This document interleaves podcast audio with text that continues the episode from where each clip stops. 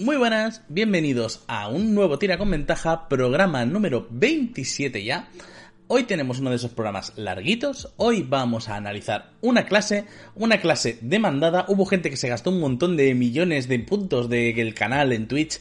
Eh, ya sabéis, dinero de Raje Piquilandia, ¿vale? Se gastó un montón de dinero de ese solamente para que habláramos del mago. Y el mago va a ser una cosa tan larga y exhaustiva de analizar que, por una parte, vamos a hablar del mago, no de la magia, ¿vale? Vamos a hacer un poco esta distinción porque, por una parte, o sea, por otra parte de otra parte, eh, eh, teníamos en mente también cara a futuros hacer el mes de la magia, que eso es algo que haremos más adelante, ¿vale? Esto no tiene fecha todavía. Y por otra parte, porque si nos liamos hablando del mago y de la magia, hoy no salimos de aquí. Y el mago ya solamente va a tener bastante tela por una sencilla razón, y es que tenemos un PowerPoint. Damas y caballeros, tenemos un PowerPoint. Pero bueno, vamos a ir saludando a nuestros amables contertulios, como de costumbre. Muy buenas, Green, eh, creador del PowerPoint. Eh, ha, encontrado una ha encontrado una plantilla. Imaginaos cómo de bonita es la plantilla que ha ido a medirme el azúcar. Es maravillosa. es, la, unificación perfecta entre, entre todo. Es, cute. Eh, hay un montón de información.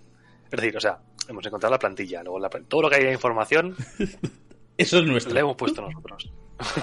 Pero lo bonito son los dibujos, eso no lo hemos hecho nosotros. Sí, sí, sí. O sea, eso, eso es de presentación de con 16 años. O sea, lo típico de voy a hacer algo súper exhaustivo y además va a ser bonito. Sí, así es. Ahora lo veréis. Y luego, por otra parte, muy buenas, Caco. Caco, mm, tienes libertad de movimientos, que te veo muy agarrotado, en plan de no me voy a mover mucho porque si no la luz y tal. Muévete, que yo sé que tú eres de moverte. Estoy ahora mismo concentrado en que no me mueva demasiado como para que no pete el micro y tampoco moverme demasiado como para que no destelle la luz. Con lo cual, no sé en qué punto ya es mi propio cansancio de seguir cavando zanjas o las dificultades técnicas del momento. Nada, tú tranquilo, tú déjate llevarte, llévate con el flow y todo esto irá fluyendo. Bien, el mago. Tremenda movida, tremenda clase, porque cada vez que alguien se coge un mago, eh, las dudas que suelen salir suelen ser un poco transversales, quiere decir, todo el mundo suele tener las mismas dudas sobre cómo funcionan los hechizos, cómo funcionan los huecos de hechizo, cómo aprendo magia, cómo me la preparo, etc. Hoy venimos a resolver todo esto de una tacada, para un programa que va a quedar para la historia. ¿Y eh, por dónde empezamos, señor creador de PowerPoint? Ah, pues, pues compartiendo el PowerPoint. Vale. Recuerda que tenemos que sincronizarnos. Quiere decir, tú me dices pasa y yo paso. ¿Vale? Porque yo estoy capturando. Vale.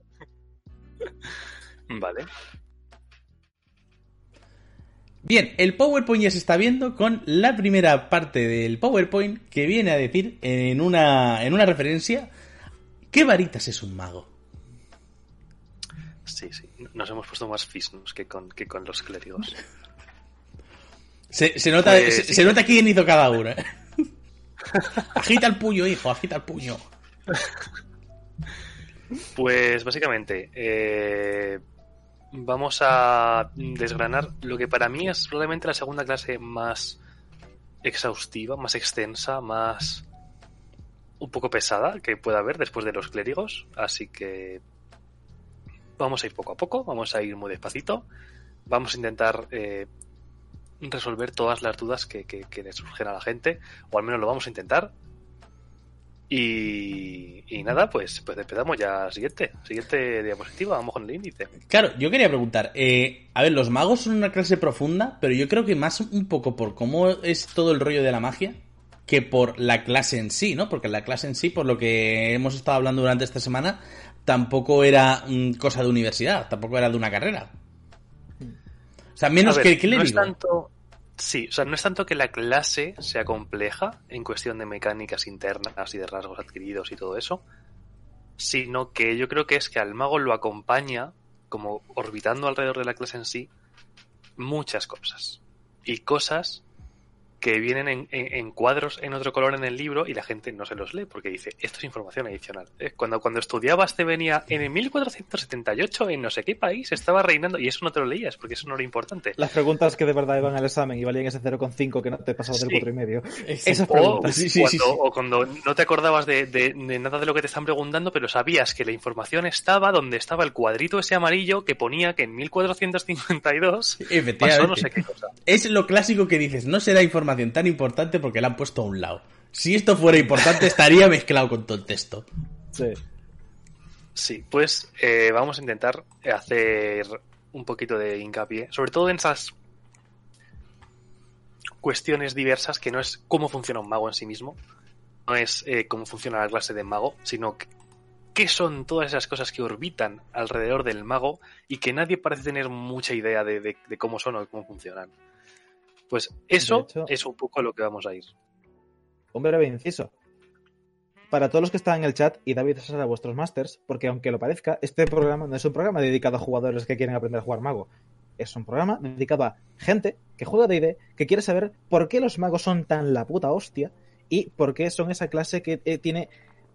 Es tan icónica que apareció en la primera edición de este juego, se ha mantenido prácticamente igual, con un rasgo que es tan identificativo como los que veremos dentro de un rato, y son la clase que por definición puede llegar a tener más potencial que ninguna otra de cara a cómo funciona la magia. O sea que alto potencial para NPCs de aquí en adelante. En serio, y avisad a vuestros masters y que vengan a ver esto. Sí, o sea, un mago bien llevado es la hostia. Un mago bien llevado hace lo que quiera. Y más, más allá del, fi- del fireball que nos están comentando en el chat. O sea, sí, hace fireball. El fireball vuela un montón, pero tienes un montón de cosas para acompañar el fireball. El fireball es eh, eh, la parte de la ensalada. de la ensa- no, la ensalada no es un buen ejemplo. Eh, el fireball es el pollo asado y todo lo demás son las patatas. Bien, al índice. Sí, vamos al índice. Eh, simplemente para que vean, así como en un, rápido vistazo, qué vamos a tocar. Que ya hemos empezado un poco a hablar de, de esa, de esa introducción, de esos rasgos. Ahora, ahora entraremos un poco más. Pero bueno, resumen rápido de qué vamos a hablar. Ahora, una pequeña introducción a los magos. Los que, es- esto es más freestyle, toda la parte de introducción. Rasgos básicos, cosas que tienes que saber del mago a nivel mecánico. Hablaremos de magia y hechizos. No tanto de hechizos en sí mismos, sino eh, cómo funciona tu libro de hechizos, para qué sirve, eh, qué cosas puedes hacer con él. Y hablaremos de lo que es la teoría de la magia o las escuelas de magia y qué significa cada una de esas escuelas de magia. Entraremos en ello poco a poco. Luego veremos los únicos rasgos de clase que tiene el mago, porque solo tiene tres, uno nivel 1, otro nivel 18 y otro nivel 20, así que sencillísimo. Y luego vamos a hablar un poquito de las subclases. Hay un puñado de subclases.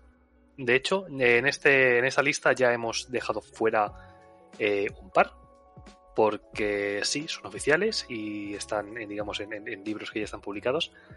Eh, pero, eh, sobre todo hablando del, mago cronúrgico y del gravitúrgico, que son parte del setting de, de Matt Mercer, de, los de Critical Role, que están oficiales, pero los hemos dejado fuera porque usan sus magias extrañas aparte, sus nuevas escuelas de magia. Así que nos vamos a centrar un poquito más en todos los que vienen en el, en el Players, que es el que más vienen. Y luego hablaremos de también el Blade Singer, que también célebremente conocido Blade Singer, y de la Escuela de la Magia de la Guerra. Yo creo que son los más importantes para, para comentar, hablar sobre ellos. Sí, a ver, también tiene lógica que hayamos dejado un poco el setting de, Matt Mercer porque creo que además no lo hemos explorado en anteriores tira con ventaja ni lo hemos, hemos tomado un poco como referente y que además esto ya es café para los muy cafeteros, o sea, para la gente que sigue Critical Role con regularidad, para la gente que está muy a tope con eso y si no sigues eso a lo mejor no te llama tanto la atención, no te falta contexto o no tiene tanta gracia, vaya. Además de que las dos clases de mago que trae él, que son el Cronurgo y el Graviturgo, son bastante más densas que las clases que tenemos aquí. Y ya no solo que funcionen con magia muy específica, que se ha inventado él para su setting y en ese setting funciona, sino que el propio libro te dice, oye, Esta escuela de magia, llamada Donomancia, es excepcionalmente poderosa, es muy complicada de interpretar a nivel narrativo, con lo cual que tu máster sea quien tenga la última palabra si en tu setting esto puede o no puede existir. Pregunta Oh. a tu máster, preguntad a vuestros másters, porque eh, esto es peligroso de cojones. O sea, eh, eh, ese, esa subclase de mago es como mago del juego de mago de Mundo de Tinieblas. O sea, un, un densísimo. Sí, algo así. Sí, eh, al final es un mago que juega con el tiempo y cosas que jueguen con el tiempo se pueden meter en un, en un terreno fanagoso muy rápidamente. Sí. Sí, porque luego nunca sale como, como esperabas. Así es. Así Introdu- Introducción al mago. agarra las pociones que empezamos. Pues introducción al mago. eh, lo primero que ya hemos comentado un poco es, es la clase lanzadora de hechizos por excelencia. O sea, todos esos rasgos que ya hemos eh, vislumbrado que no tiene es porque todo el potencial del mago se basa en su capacidad para lanzar hechizos. Es una de las clases que tiene acceso, bueno, es la clase que tiene acceso a mayor número de hechizos, mayor variedad de cualquier tipo de ámbito. Eh, sí, tienes bola de fuego, pero hay un montón más, aparte de bola de fuego. Y digamos que su fuerza reside en tener acceso a esos hechizos y poder lanzarlos cuanto más mejor. O sea, digamos que el equivalente de que un guerrero se quede sin espada es que este señor se quede sin hechizos. ¿Puede pasar? Sí. ¿Y en peleas largas pasará?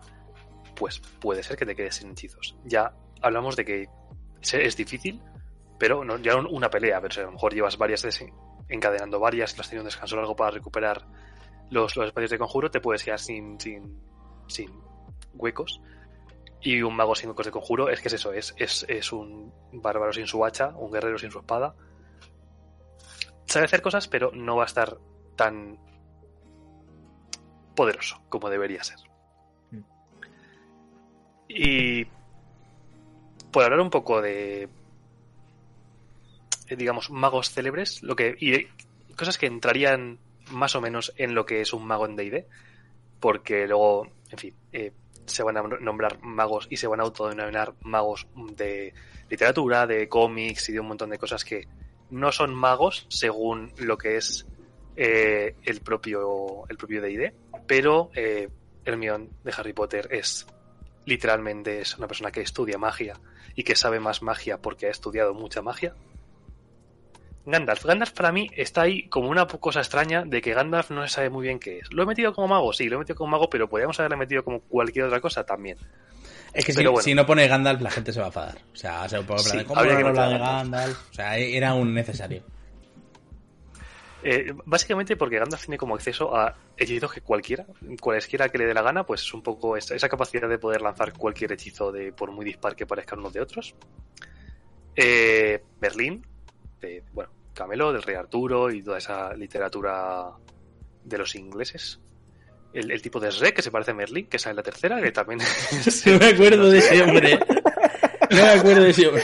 Recordad que aquí entra todo lo que sea magos y gente que hace magia, pero no entran eh, magias que no están en el PHB. Quiere decir, no existen los magos de las finanzas, no existen los magos del amor, todo eso, ¿vale? O sea, vamos a intentar acordar y hacer un programa eh, que hablemos de magia. Eh, luego, por ejemplo, dentro de lo que es el setting de D&D, tenemos al Minster, que probablemente es el mago más célebre dentro de el lore de D&D, el lore de Reinos Olvidados. Eh, y, bueno, pues... Eh, Caco insistió en que metiésemos aquí a Superbruja en... Tenía que en estar. Tenía que estar. Ahora, ahora Necha todo lo que están diciendo es magos que no hemos- que por supuesto no hemos metido. Raisling de la. Dragonlance, Gargamel. Sí, sí, sí. Hay muchos magos, ¿vale? Pero es, simplemente son pequeñas gotitas para tomar inspiración, si queréis. Eh, Exacto. luego, por ejemplo, tenemos a... además, perdona, podéis dejar también en los comentarios todos los magos que no hemos metido, ¿vale? Y, y vuestro comentario iracundo de por qué no hemos metido determinado mago. ¿Cómo se os ha olvidado meter a este señor? Algo así, algo así. Jesucristo era el mejor mago de esto. Eh, el Doctor Extraño, aunque se le considere el hechicero supremo, no es un hechicero, es un mago, es un, señor que ha estudiado magia y por eso hacer magia, al igual que la bruja escarlata, no es una bruja, es una, es una hechicera porque su magia viene inherente por sangre y demás. Y luego he puesto un par de ejemplos de lo que serían los magos eh, del mundo real. Ya no tanto porque sean magos de D&D, sino porque creo que son buenas fuentes de inspiración. Eh, como puede ser Houdini. Houdini quizás es más complejo, ¿no? Porque era más de, de, escapismo, de tener cadenas y desatárselas y salir corriendo. Pero Copperfield, Copperfield es, es, un mago ilusionista al uso. O sea, es un mago ilusionista de mira cómo hago desaparecer cosas y ya no están ahí. Sí. Mira cómo cómo, aparezcan en este sitio. mira cómo vuelo. En realidad son todo espejos, pero estoy volando. Sí, correcto. Y sí, pues a ver, al final cualquier personaje que tenga poderes a base de estudiar esos poderes es un mago. O tienes ahí una inspiración para hacerte un mago de D&D. Y así por un poco por resumir la introducción, pues lo que he puesto un poco al final. El mago es el lanzador, el lanzador de conjuro por experiencia, que tiene infinitudes de hechizos a su disposición, pero no están pensados para estar en el frente de batalla. Y esto suele pasar con todos los casters, y aún así hay gente que intenta llevar estos casters cuerpo a cuerpo. Y ante la insistencia de esta gente en llevar estos casters cuerpo a cuerpo, pues Wizards ha tenido que ir sacando ciertas subclases que permiten a estas clases lanzadores de conjuros no morirse en cuanto el troll les suelte con una maza. Recordemos que el mago a nivel 1 es susceptible de que con media hostia te maten. O sea, y- y- y- magos, o sea, yo creo que el mago no empieza a irse atrás del combate hasta que no lo han resu- resucitado por tercera vez. Que ya es un poco en plan de ya está bien.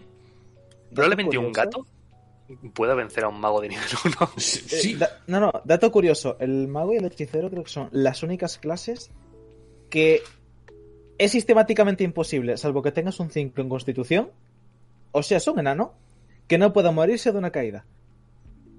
O sea, el daño por caída son de 10. Un tropezón puede matar a un mago de nivel 1. Salvo que tenga constitución en 5. sí. Sí, es que, sí, es que No son muy flojitos. Queridos amigos. Exacto. magos. No tiréis, no tiréis. Pues siguiente diapositiva y vamos a hablar de los rasgos básicos. De esto es, en fin, ya lo ha empezado comentando Kako. Tu dado de golpe es un D6. Eso quiere decir que a nivel 1 lo máximo de vida que vas a... Bueno, no, lo máximo de vida es- son 6 más lo que tengas en constitución. Así que amigo mago, que tu segunda, tu segundo stat más alto sea constitución. No te lo pongas en carisma, no te lo pongas en sabiduría. Ponte en constitución para que tu mago dure más de un rato, más de 20 Sí. minutos. Te recordamos que hasta nivel 5 a lo mejor no te pueden revivir, pues yo que sé, intente llegar a nivel 5. Sí, porque además, Por eh, Dios, por digamos que, que el mago además es una clase de apoyo y de control de, de escenario, control de masas muy eficaz. Y el problema si te estás yendo a darte de hostias a mano abierta con los enemigos, ya no es solamente que no vas a hacer tanto daño, sino que además vas a, entre comillas, ser una preocupación para tus compañeros que van a tener que estar preocupados de que no te maten. Ese es un tema. Básicamente. O sea, un mago, un mago está entre, entre 30 y 60 pies del, del fragor de la batalla, es, es donde mejor está. Además también está el hecho de la concentración de hechizos, que recordemos que cada vez que estés concentrado en uno y recibes daño o recibes un efecto que te pueda eh, distorsionar la percepción del campo de batalla, como puede ser estar en la cubierta de un barco, recibir vientos huracanados, etc., tienes que hacer una salvación de constitución, que es lo que se conoce como tirada de concentración para ver si mantienes tu hechizo. Exacto. Así es. La constitución es muy importante para lanzadores de conjuros, aunque no lo parezca. Exacto, te interesa ser listo y estar mazado, las dos cosas. Sí. No, no tanto estar mazado, sino gozar de buena salud. Está caso. rellenito. Sí. Tienes que estar acolchado. Eh, exacto, tiene que, fofi, tiene que estar fofi.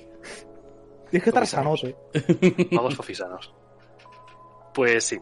Luego, hablando un poquito de las competencias. Eh, armas, pues las armas, las simplísimas de las simples. Es decir, dagas, dardos, ondas, bastones y la ballesta ligera. ¿Por qué? Porque la ballesta ligera es hacer así en el gatillo y ya está. Eh, no tienes competencia con armaduras, no tienes competencias con herramientas. Tirada de salvación que tienes competencia, inteligencia y sabiduría, para demostrar todavía más que es un señor que le da el coco y no un señor que se le dé bien moverse, ni, ni atacar, ni, ni saltar. Y dos habilidades a tu elegir, en, eh, o sea, a tu elección entre conocimiento arcano, historia, perspicacia, investigación, medicina y religión. Lo más lógico es que te vayas a pillar conocimiento arcano y, y investigación, porque son las que más te van a servir. A ver, es decir, no es obligatorio, ¿vale? Pero digamos que en el desarrollo de un mago, las de las que más vas a tirar para que tu mago haga cosas son esas dos, porque al final eh, si es el spellcaster por excelencia, tienes que saber, tienes que ser el que sabe de magia, el que cuando se encuentres un glifo en el suelo sepa qué hace ese glifo y normalmente esas ocasiones facilidad de conocimiento arcano.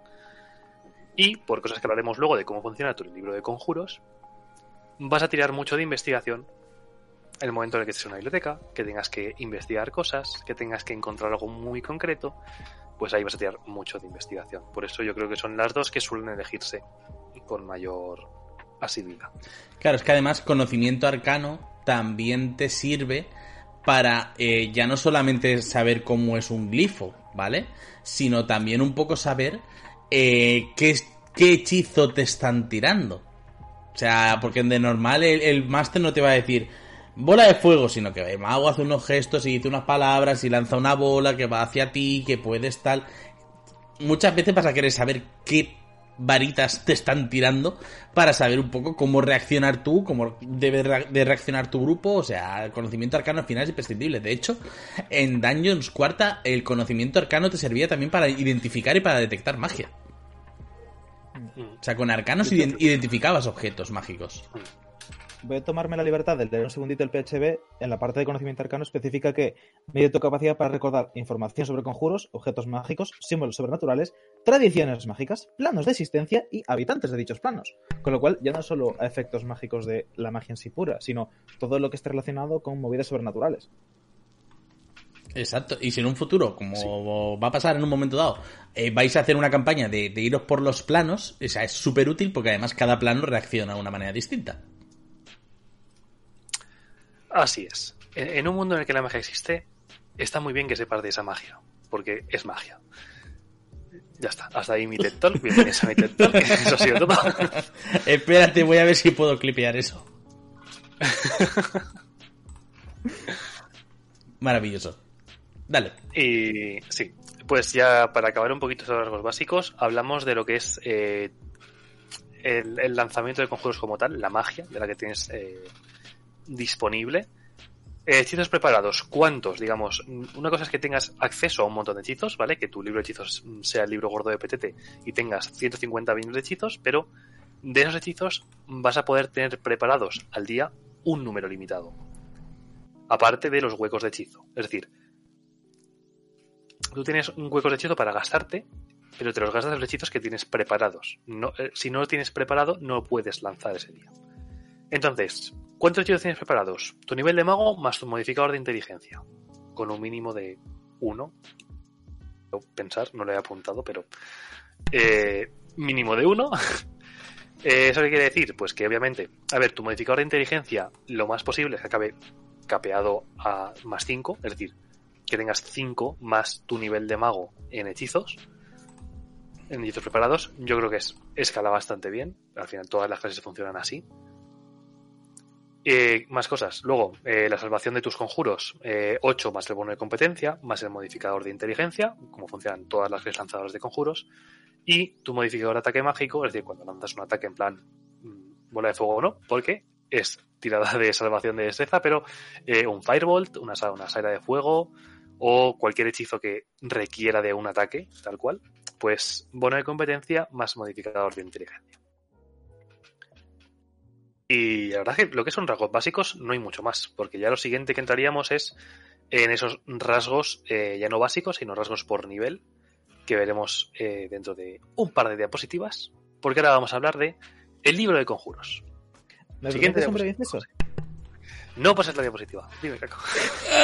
ya lo he pasado. Eh, Voy a hacer un call out al tercer o cuarto programa de Tira con Ventaja, donde hablamos de cómo crear personajes interesantes. Y voy a hacer también un call out a el último libro de reglas que ha sacado ID, que es Tasha, y decir que, como habéis visto aquí, las competencias que obtiene el mago son.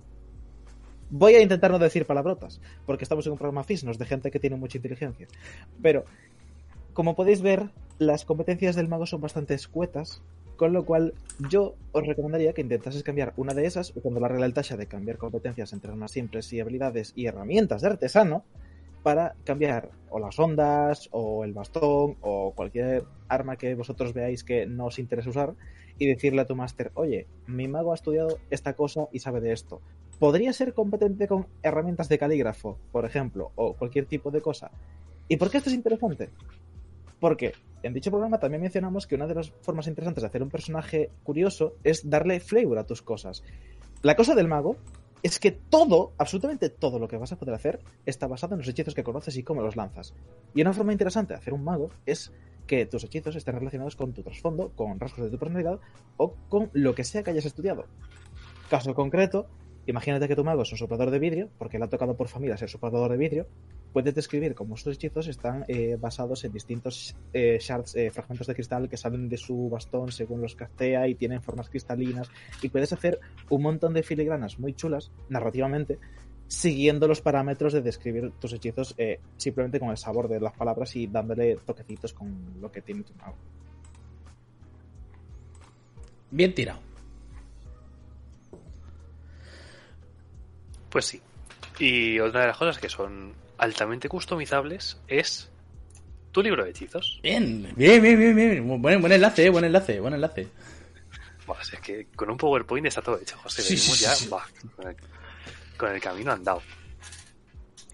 Pues sí, el libro de conjuros. A ver, ¿qué es el libro de conjuros? El libro de conjuros para un mago es lo más preciado que puede tener en su vida. O sea, el, tu libro de, con- de conjuros lo es todo. Es donde tienes todo tu poder acumulado. Es tu backup de hechizos. Es el tu backup de cosas que sabes.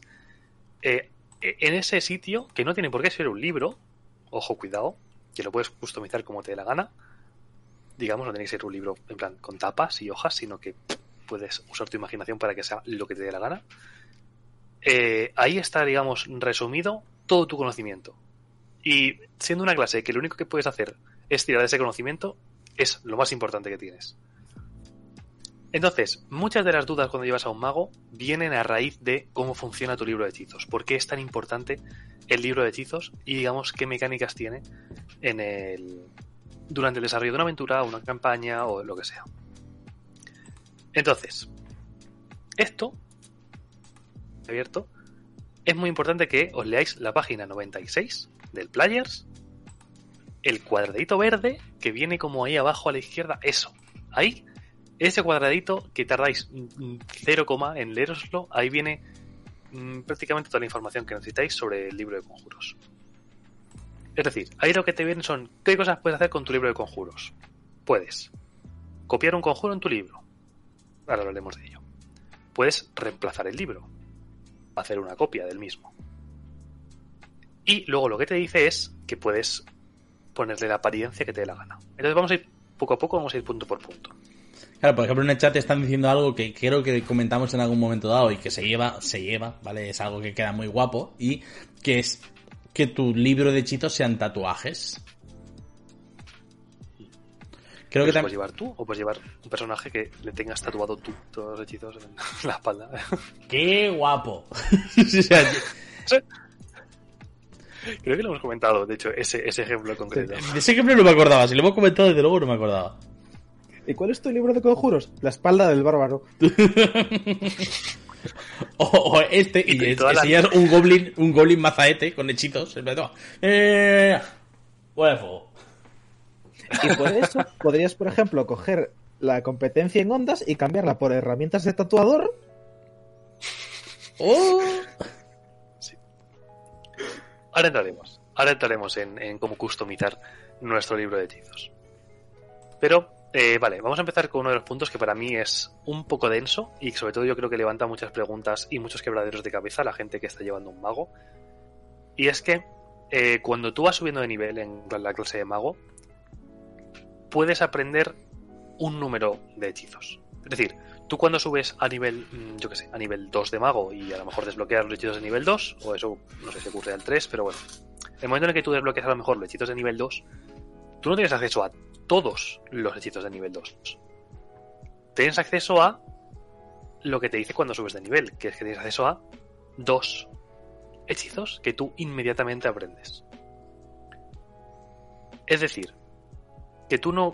Sí, o sea, digamos que de toda la lista de esos hechizos de nivel 2, tú puedes elegir dos, pero no tienes acceso a todos. Es decir, que los que tú elijas, te los vas a tener en tu libro, y los que no elijas, no te los puedes aprender hasta que los encuentres y los puedas meter en tu libro de hechizos.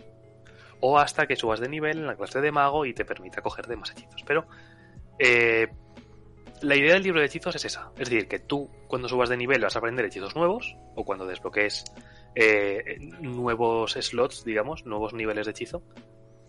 Pero lo que es interesante para el mago es que a lo largo de la aventura lo que tienes es eh, una disponibilidad de tener acceso a hechizos que estén en otros sitios. Es decir, pergaminos de hechizo o que venzáis a un mago malvado y le robes a posteriori su libro de hechizos y te dediques a copiar sus hechizos en tu libro de hechizos.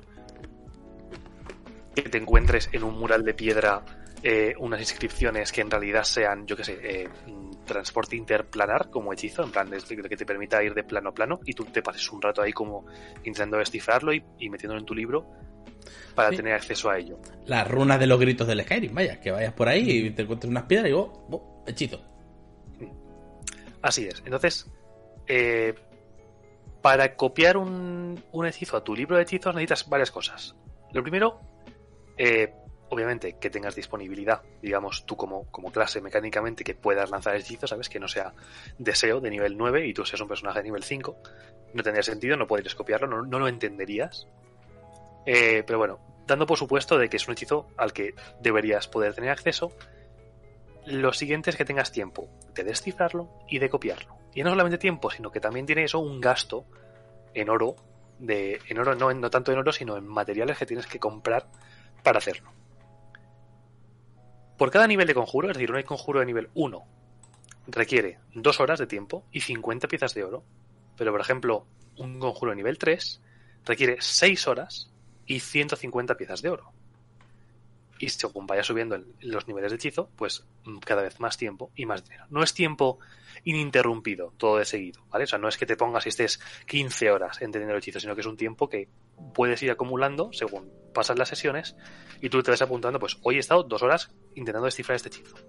Porque ya no solamente que tú te sientes con el libro del, villano y, lo transcribas, sino que tienes que descifrar cuál es eh, el código un poco en el que este señor haya escrito, ¿no? porque suelen estar cifrados los libros de hechizo, no, es en plan de que cualquiera llegue y lo lea y sea capaz de, de hacerlo, sino que eh, tienes que descifrarlo, entender todos los sonidos y los gestos que tienes que hacer y luego entonces lo transcribes.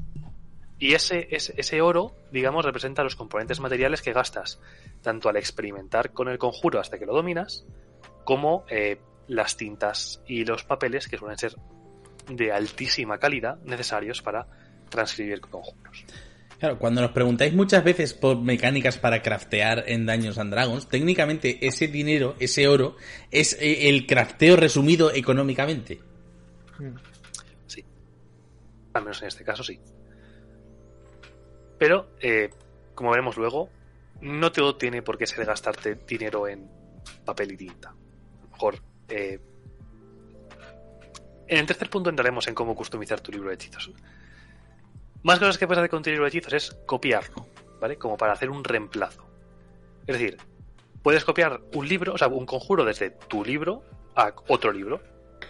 Que, por ejemplo, si quieres crear una copia de seguridad, por decirlo de alguna manera, de tu libro de hechizos es muy útil. A lo mejor tú tienes en, en tu casa, en tu mansión, en el castillo de los jugadores, puedes tener un libro y tú te llevas de aventuras otro que te pasa algo, que lo pierdes, que te lo roban, que se destruye, tienes otro en casa. Tienes la copia de seguridad y luego ya cuando vayas a casa, pues lo transcribirás a tu libro o te llevarás ese directamente mm. o lo que sea. Que te caes en la lava, que tu demes hijo puta y te tira una bola de fuego tarjetando específicamente el libro, que vais por un pantano y los sanguijuelos se lo comen, que cerrará que es muy hijo de puta y específicamente desintegrar, pero específicamente este libro. pues todo eso. También cuesta tiempo y dinero, pero cuesta, eh, digamos, la mitad de tiempo, una hora en vez de dos, y una quinta parte del oro, es decir, no 50 piezas de oro, sino solamente 10, que digamos que es lo que es físicamente eh, el soporte, e, ese papel nuevo. Y digamos que si lo pierdes del todo, si en el caso de que no tuvieses ningún eh, backup de ese, de ese libro de hechizos, y pierdes el libro, tendrías que gastarte tu tiempo y tu dinero en copiar en un libro nuevo, en hojas nuevas, los hechizos que tienes preparados en ese momento. Y los que no tienes preparados los pierdes hasta que Uh. encuentres otro libro o hasta que vuelvas a encontrarlos para volver a copiarlos en tu, en tu libro de hechizos. Así que ojo, cuidado a los magos que no tengáis un backup de vuestros hechizos y Sí. de vuestro libro de hechizos. Sí, gastar, gastar un ratito, gastar un ratito que perder el libro de hechizos es una historia. Así es, sobre todo por eso. Si, si perdéis vuestro libro y no tenéis una copia de seguridad, al menos de los hechizos que no tenéis preparados en ese momento, eh, ojo, cuidado. Cuidado porque la estáis liando un poco parda, porque los perdéis. Porque, digamos, no. Eso es una clase que tiene un 20 de inteligencia, da igual. Ya no te acuerdas de, de- de cómo eran los gestos que tenías que hacer para tirar bola de fuego, porque hoy no te lo has llevado preparado. De hecho, ese es uno de los puntos precisamente por los que hay mucha gente que eh, contribuye a la discusión hechicero contra mago en contra del mago, que es que el hechicero, pase lo que pase, siempre va a recordar su cantidad minúscula eh, y reducida de hechizos, porque son muy pequeños y los tiene de manera innata, y el mago no, el mago tiene la lista completa, de esa lista tiene que reducir la cantidad que aprende y de esa cantidad que aprende tiene que reducir la cantidad que prepara. Y además puede perder el libro, con lo cual son varios checks que pueden dar lugar a que tu personaje de nivel muy alto de repente se vuelva inútil. O no inútil, pero hayas perdido una cantidad de progreso enormísima. Claro, están diciendo en el chat que podrías jugar sin libros si no cambiaras nunca de hechizos. Pero eh, también están diciendo que eso es limitar el potencial de la clase. O sea, eso es cargarte Sí, la clase es del matar mago. al mago. Tal cual. Así es. Yo eh, di- diría que, eh, que sí, que cuidado con, con el libro de hechizos, creo que es- es una parte necesaria de- del mago. Y voy a decir una cosa, quizás es una afirmación un poco seria, pero ese motivo, ese motivo de cómo funciona tu libro, de cómo vas adquiriendo nuevos hechizos y los vas copiando a ese libro, y creo que hay mucha gente que a lo mejor no ha llevado nunca un mago y deciden llevar un mago por probar a lo mejor en un one shot. O en un one shot o en una aventura corta. ¿Qué pasa? Que yo pienso que el mago es una clase que está muy enfocada a que tú lo lleves en una campaña larga. Una Sí. campaña en la que tu máster te dé un poquito de atención de vez en cuando, te suelte como un pergamino extraño o que te encuentres un libro en una biblioteca que no pinta nada ahí. Cuando lo abres es un, digamos, puede ser un libro de hechizos que está como a medio completar de un mago que, es- que, que se lo, que lo perdió o alguien lo encontró y lo llevó a la biblioteca. Es decir, si estás en una campaña, tienes más facilidad de que, es- de que, de que tu máster le permita a tu mago ir encontrando estos hechizos para que tú, como jugador, te sientas un poco recompensado en ese aspecto.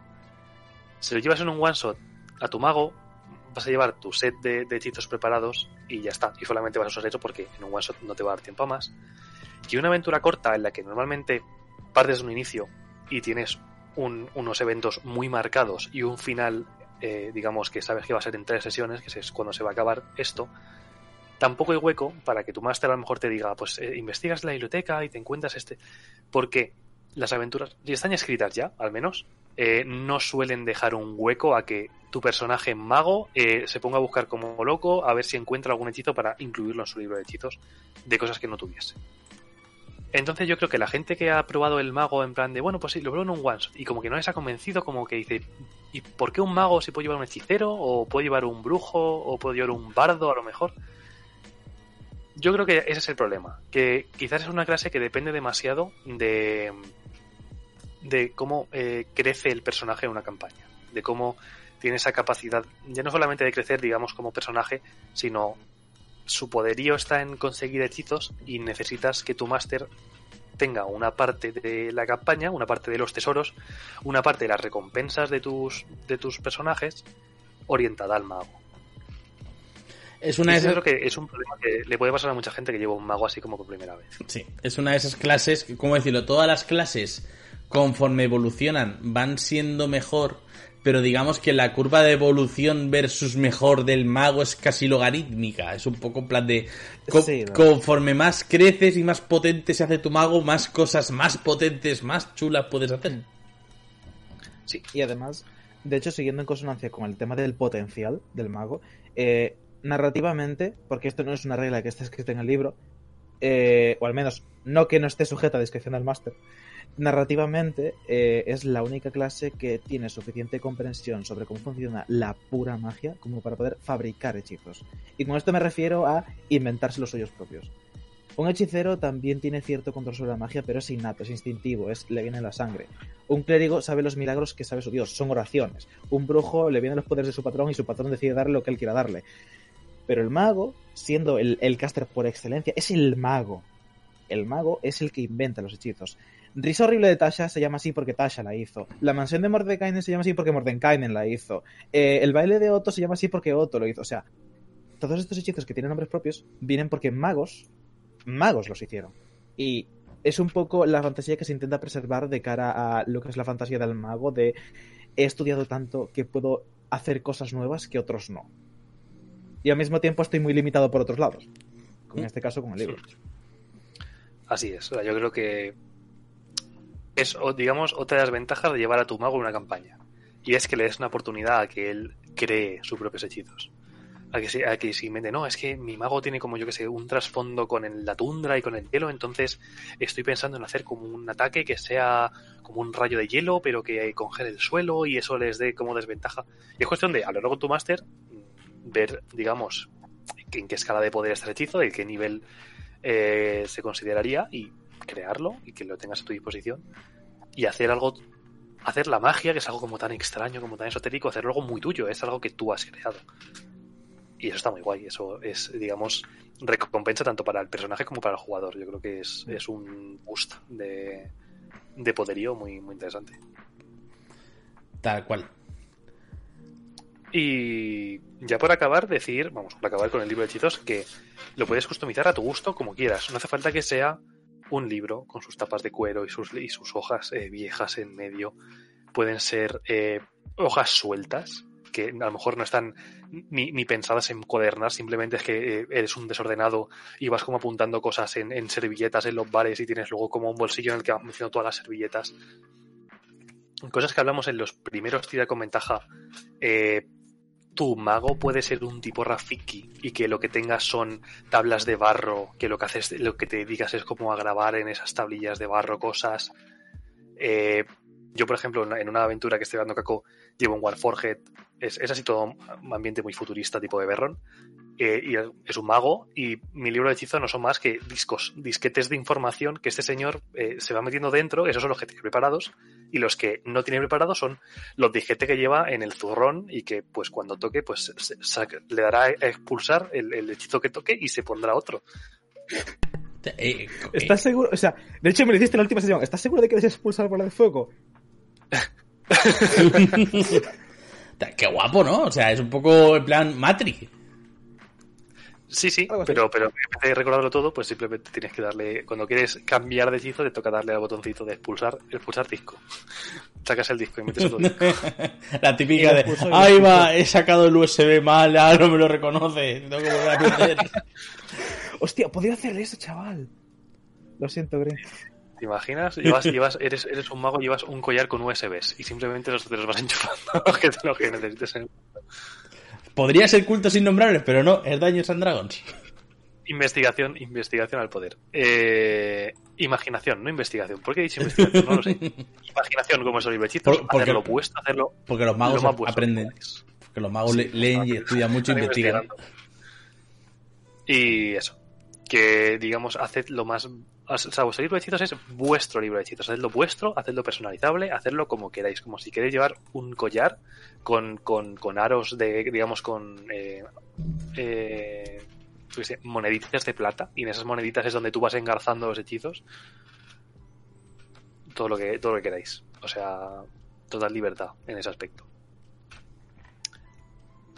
Y aquí estaría esta diapositiva. Podemos pasar a la siguiente diapositiva. Bien, magia y, y hechizos, las escuelas de magia. Es que mirad qué monada de PowerPoint, me cago en mi madre, o sea, es que es bonito. Es que esto es lo bonito. Eso, eso para que la gente se suscriba. Si estás viendo esto, suscríbete. Exacto, exacto, suscríbete para más PowerPoints como estos. Entonces, eh, vale, una de las cosas muy importantes es que, como ha dicho José, no vamos a hablar de la magia en, en cuestión, pero es muy difícil hablar del mago sin hablar al menos de las escuelas de la magia. Entonces, hay ocho escuelas de magia principales, centrales, eh, quitando aparte las que han podido añadir a posteriori, como las del señor eh, Mateo Mercerías. Estas escuelas de magia, digamos que lo que hacen es eh, compartimentar de algún modo la magia que existe. ¿Vale? Todos hemos, hemos ido al libro, de- al, al Players, hemos mirado los hechizos y pone, ah, mira, esto es un conjuro de evocación. Ah, y este es de ilusión. Y este es de nigromancia. Pero, ¿qué significa de verdad que un hechizo, un conjuro, sea de esa escuela de magia concreta? Pues vamos a comentarlos un poquito todos. La escuela de abjuración, ¿vale? La escuela de abjuración es la magia que utilizas para protegerte a ti y proteger a los demás. Es decir, los muros, muro de fuerza o eh, shield, en plan escudo de reacción, de que te lo tires. Eh, alarma, creo que por ejemplo también es de, de, ab- de abjuración. Digamos, estos son todos los hechizos que caigan en, en el saco de esto lo tiro, sí, para preservar la vida de mía o de mis compañeros, o preservar este objeto para que no se destruya. Mm. Eh, son los magos protectores, ¿vale? Por decirlo de alguna manera, los la, bueno, no magos protectores, es la magia de protección. Luego ya cuando hablemos de las subclases hablaremos de los magos protectores como los magos abjuradores. ¿Por De qué? hecho, Porque el players entrarían Contrahechizo, Sí. disipar magia, eh, disipar maldiciones, disipar bien y mal. Arcane Lock, que es candado. Es, el- es poner Sí. un puto candado en una cosa. Mm. Es decir, todo, o sea, todo lo que se te ocurra que cae en el saco de prote- protección. Protegerte a ti, proteger a los demás, protegerte de alguna manera. Eh, ¿Por qué he dicho que luego hablaremos del mago abjurador? Porque el Players lo que hace es coger estas ocho escuelas de magia y crear ocho subclases de mago, cada una de ellas centrada en estas escuelas de magia. Digamos que serán subclases que todos los estudios se centran en mm, conseguir masterear de alguna manera esta escuela de magia en concreto, que es pues, la que le corresponda. Entonces, abjuración es protección. Adivinación, pues eh, no tiene mucho misterio. Al final es la magia que se utiliza para conseguir información. Eh, hechizos como eh, Scrying o eh, todos, digamos, todos esos eh, rituales de, eh, de preguntarle a tu dios cosas o preguntarle a la naturaleza cosas o mirar en tu bola de cristal y ver cosas. El tarot. Toda esa magia. Sí, sí, sí. O sea, toda esa magia que tú tires como para obtener respuestas de tu dios, eh, no de tu máster, pero, pero como con una, con, un- con una persona entre, medias de tu máster y tu personaje, eh, es magia de, de adivinación. Conjuración.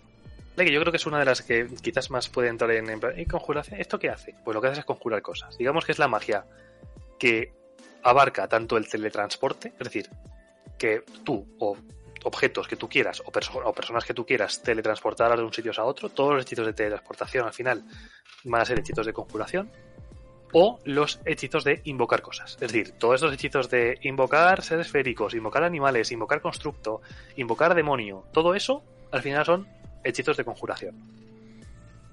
Están preguntando en el chat, perdona, si Sending, el hechizo de Sending es adivinación. Como no me sé el hechizo en español, no sé si lo tenéis Eh, por ahí. sending, si es mensaje, sí. Te Debería, lo o es, en tres segundos.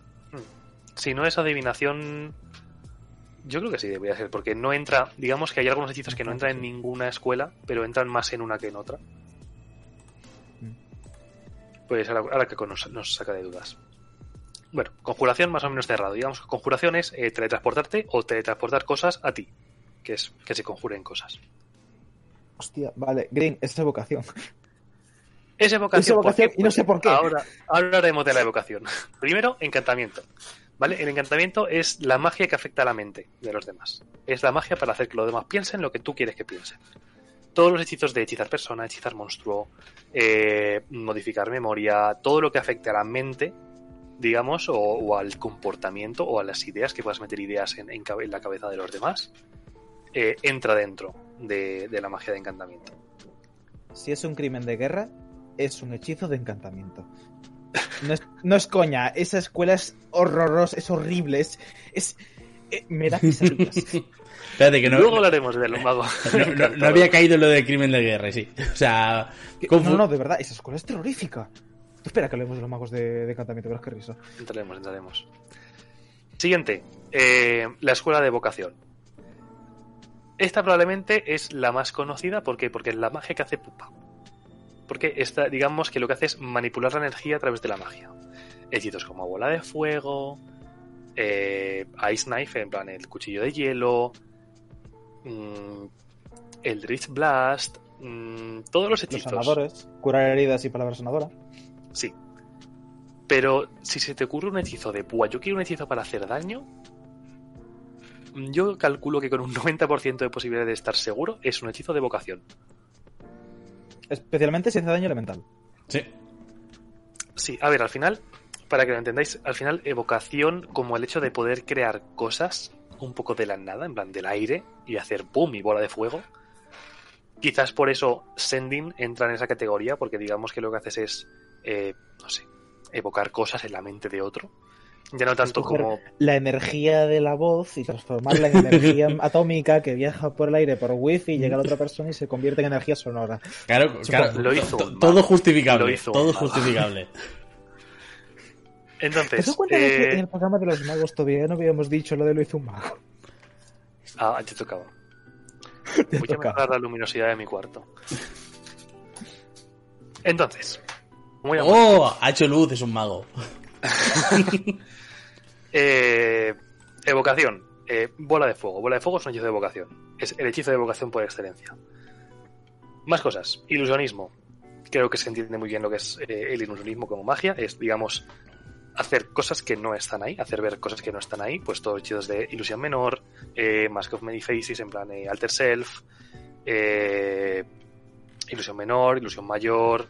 Eh, imagen silenciosa. Todo al final, lo que sea crear una imagen espectral que, que cualquiera pueda llegar y atravesarla porque ahí no hay nada, eso entra dentro del campo de la, de la escuela del ilusionismo. También están aquí hojas de sombras, las dos invisibilidades, mayor y menor, el dragón ilusorio y... ¿Cómo se llamaba José? El que molaba muchísimo que era de dos ediciones que invocaba un asesino fantasmal. Eh, sí, a ver, tienes asesino fantasmal por una parte y creo que Nemesis inexorable por la otra. Némesis inexorable. O sea, Si Nemesis- estuviese en quinta, sería de ilusión. No, y, y sí que está, ¿eh? Sí que está. Aquí está eh, asesino, asesino fantasmal, eh, que es de ilusión. No, pero- Némesis inexorable en quinta, creo que no está. Estoy O al muy, menos no con ese nombre. estoy muy seguro que sí, ¿eh? Voy a buscarlo. Porque estoy muy seguro de haber buscado ese hechizo y ver que lo habían, entre comillas, como nerfeado. Porque claro, es que el, el de daños tres y medio era... Eso sí que era un crimen de guerra, el de daños tres y medio. Pero ¿por qué es ese hechizo de ilusión? ¿Por qué? Porque no hace falta que las cosas sean reales para que tu mente lo piense y te comas el daño igualmente. Patronín óptico probablemente también es de ilusión. Es decir, que, que no sea tangible no significa que no te pueda hacer daño. Y un poco, si quieres llevar un, un mago de ilusionista que se centre en voy a hacer pupa, es difícil. Cosas como fuerza fantasmal es un claro ejemplo de, de magia. Bueno, fuerza fantasmal no se sentaría como encantamiento o ilusionismo, porque al final es una imagen que solamente está viendo una persona, con lo cual Y ilusionismo. afectando a su mente, pero es una cosa que no existe. Y por lo tanto entra en ilusionismo. Entonces, siguiente escuela, la ignomancia. Es, digamos, la magia que tiene el control sobre la vida, la muerte y los no muertos. Especialmente la muerte y los no muertos. Porque antes, los hechizos de curación, antes de quinta, eran hechizos de nigromancia. Y de hecho, juraría que en Pathfinder también, pero no lo digo con mucha seguridad porque no juego mucho Pathfinder. Normalmente, hasta quinta, los hechizos de curación eran hechizos de nigromancia porque estás tergiversando el tejido de la vida. Estás dándole vida a alguien que quizás no debería tenerla. Estás devolviendo a la vida con un hechizo de tu resurrección. Bueno, resurrección creo que siempre son de, de nigromancia, pero La cosas como curar heridas, curar heridas o palabra curativa y demás. Antes eran nigromancia y ahora son evocación. ¿Por qué? Pues porque cuando alguien te hacía un clérigo en plan de no, mi clérigo es muy bueno, mi clérigo va curando a la gente, le decías, no, pero es que esos hechizos, esos hechizos de curar gente son hechizos nigrománticos, porque no deberían estar vivos, quizás. pues no le gustaba. Y lo han cambiado en quinta, y ahora en quinta los hechizos de curación son de evocación, pero eso, anteriormente eran de nigromancia.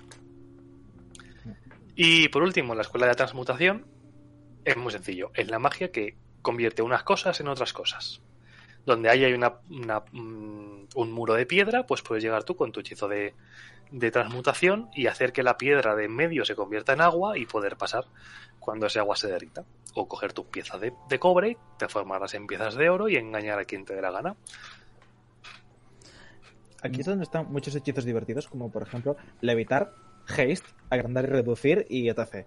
Que son Sí. muy, muy divertidos, especialmente en combate, pero también fuera de combate pueden ser bastante jugosos. Sí, o sea, yo pienso que al final la magia de transmutación tiene puntos muy fuertes, tanto dentro de combate como fuera de combate. Es, es una escuela que tiene hechizos muy divertidos. sí. Vale. Y también reencarnar, el mejor hechizo de resucitar si quieres joder a alguien.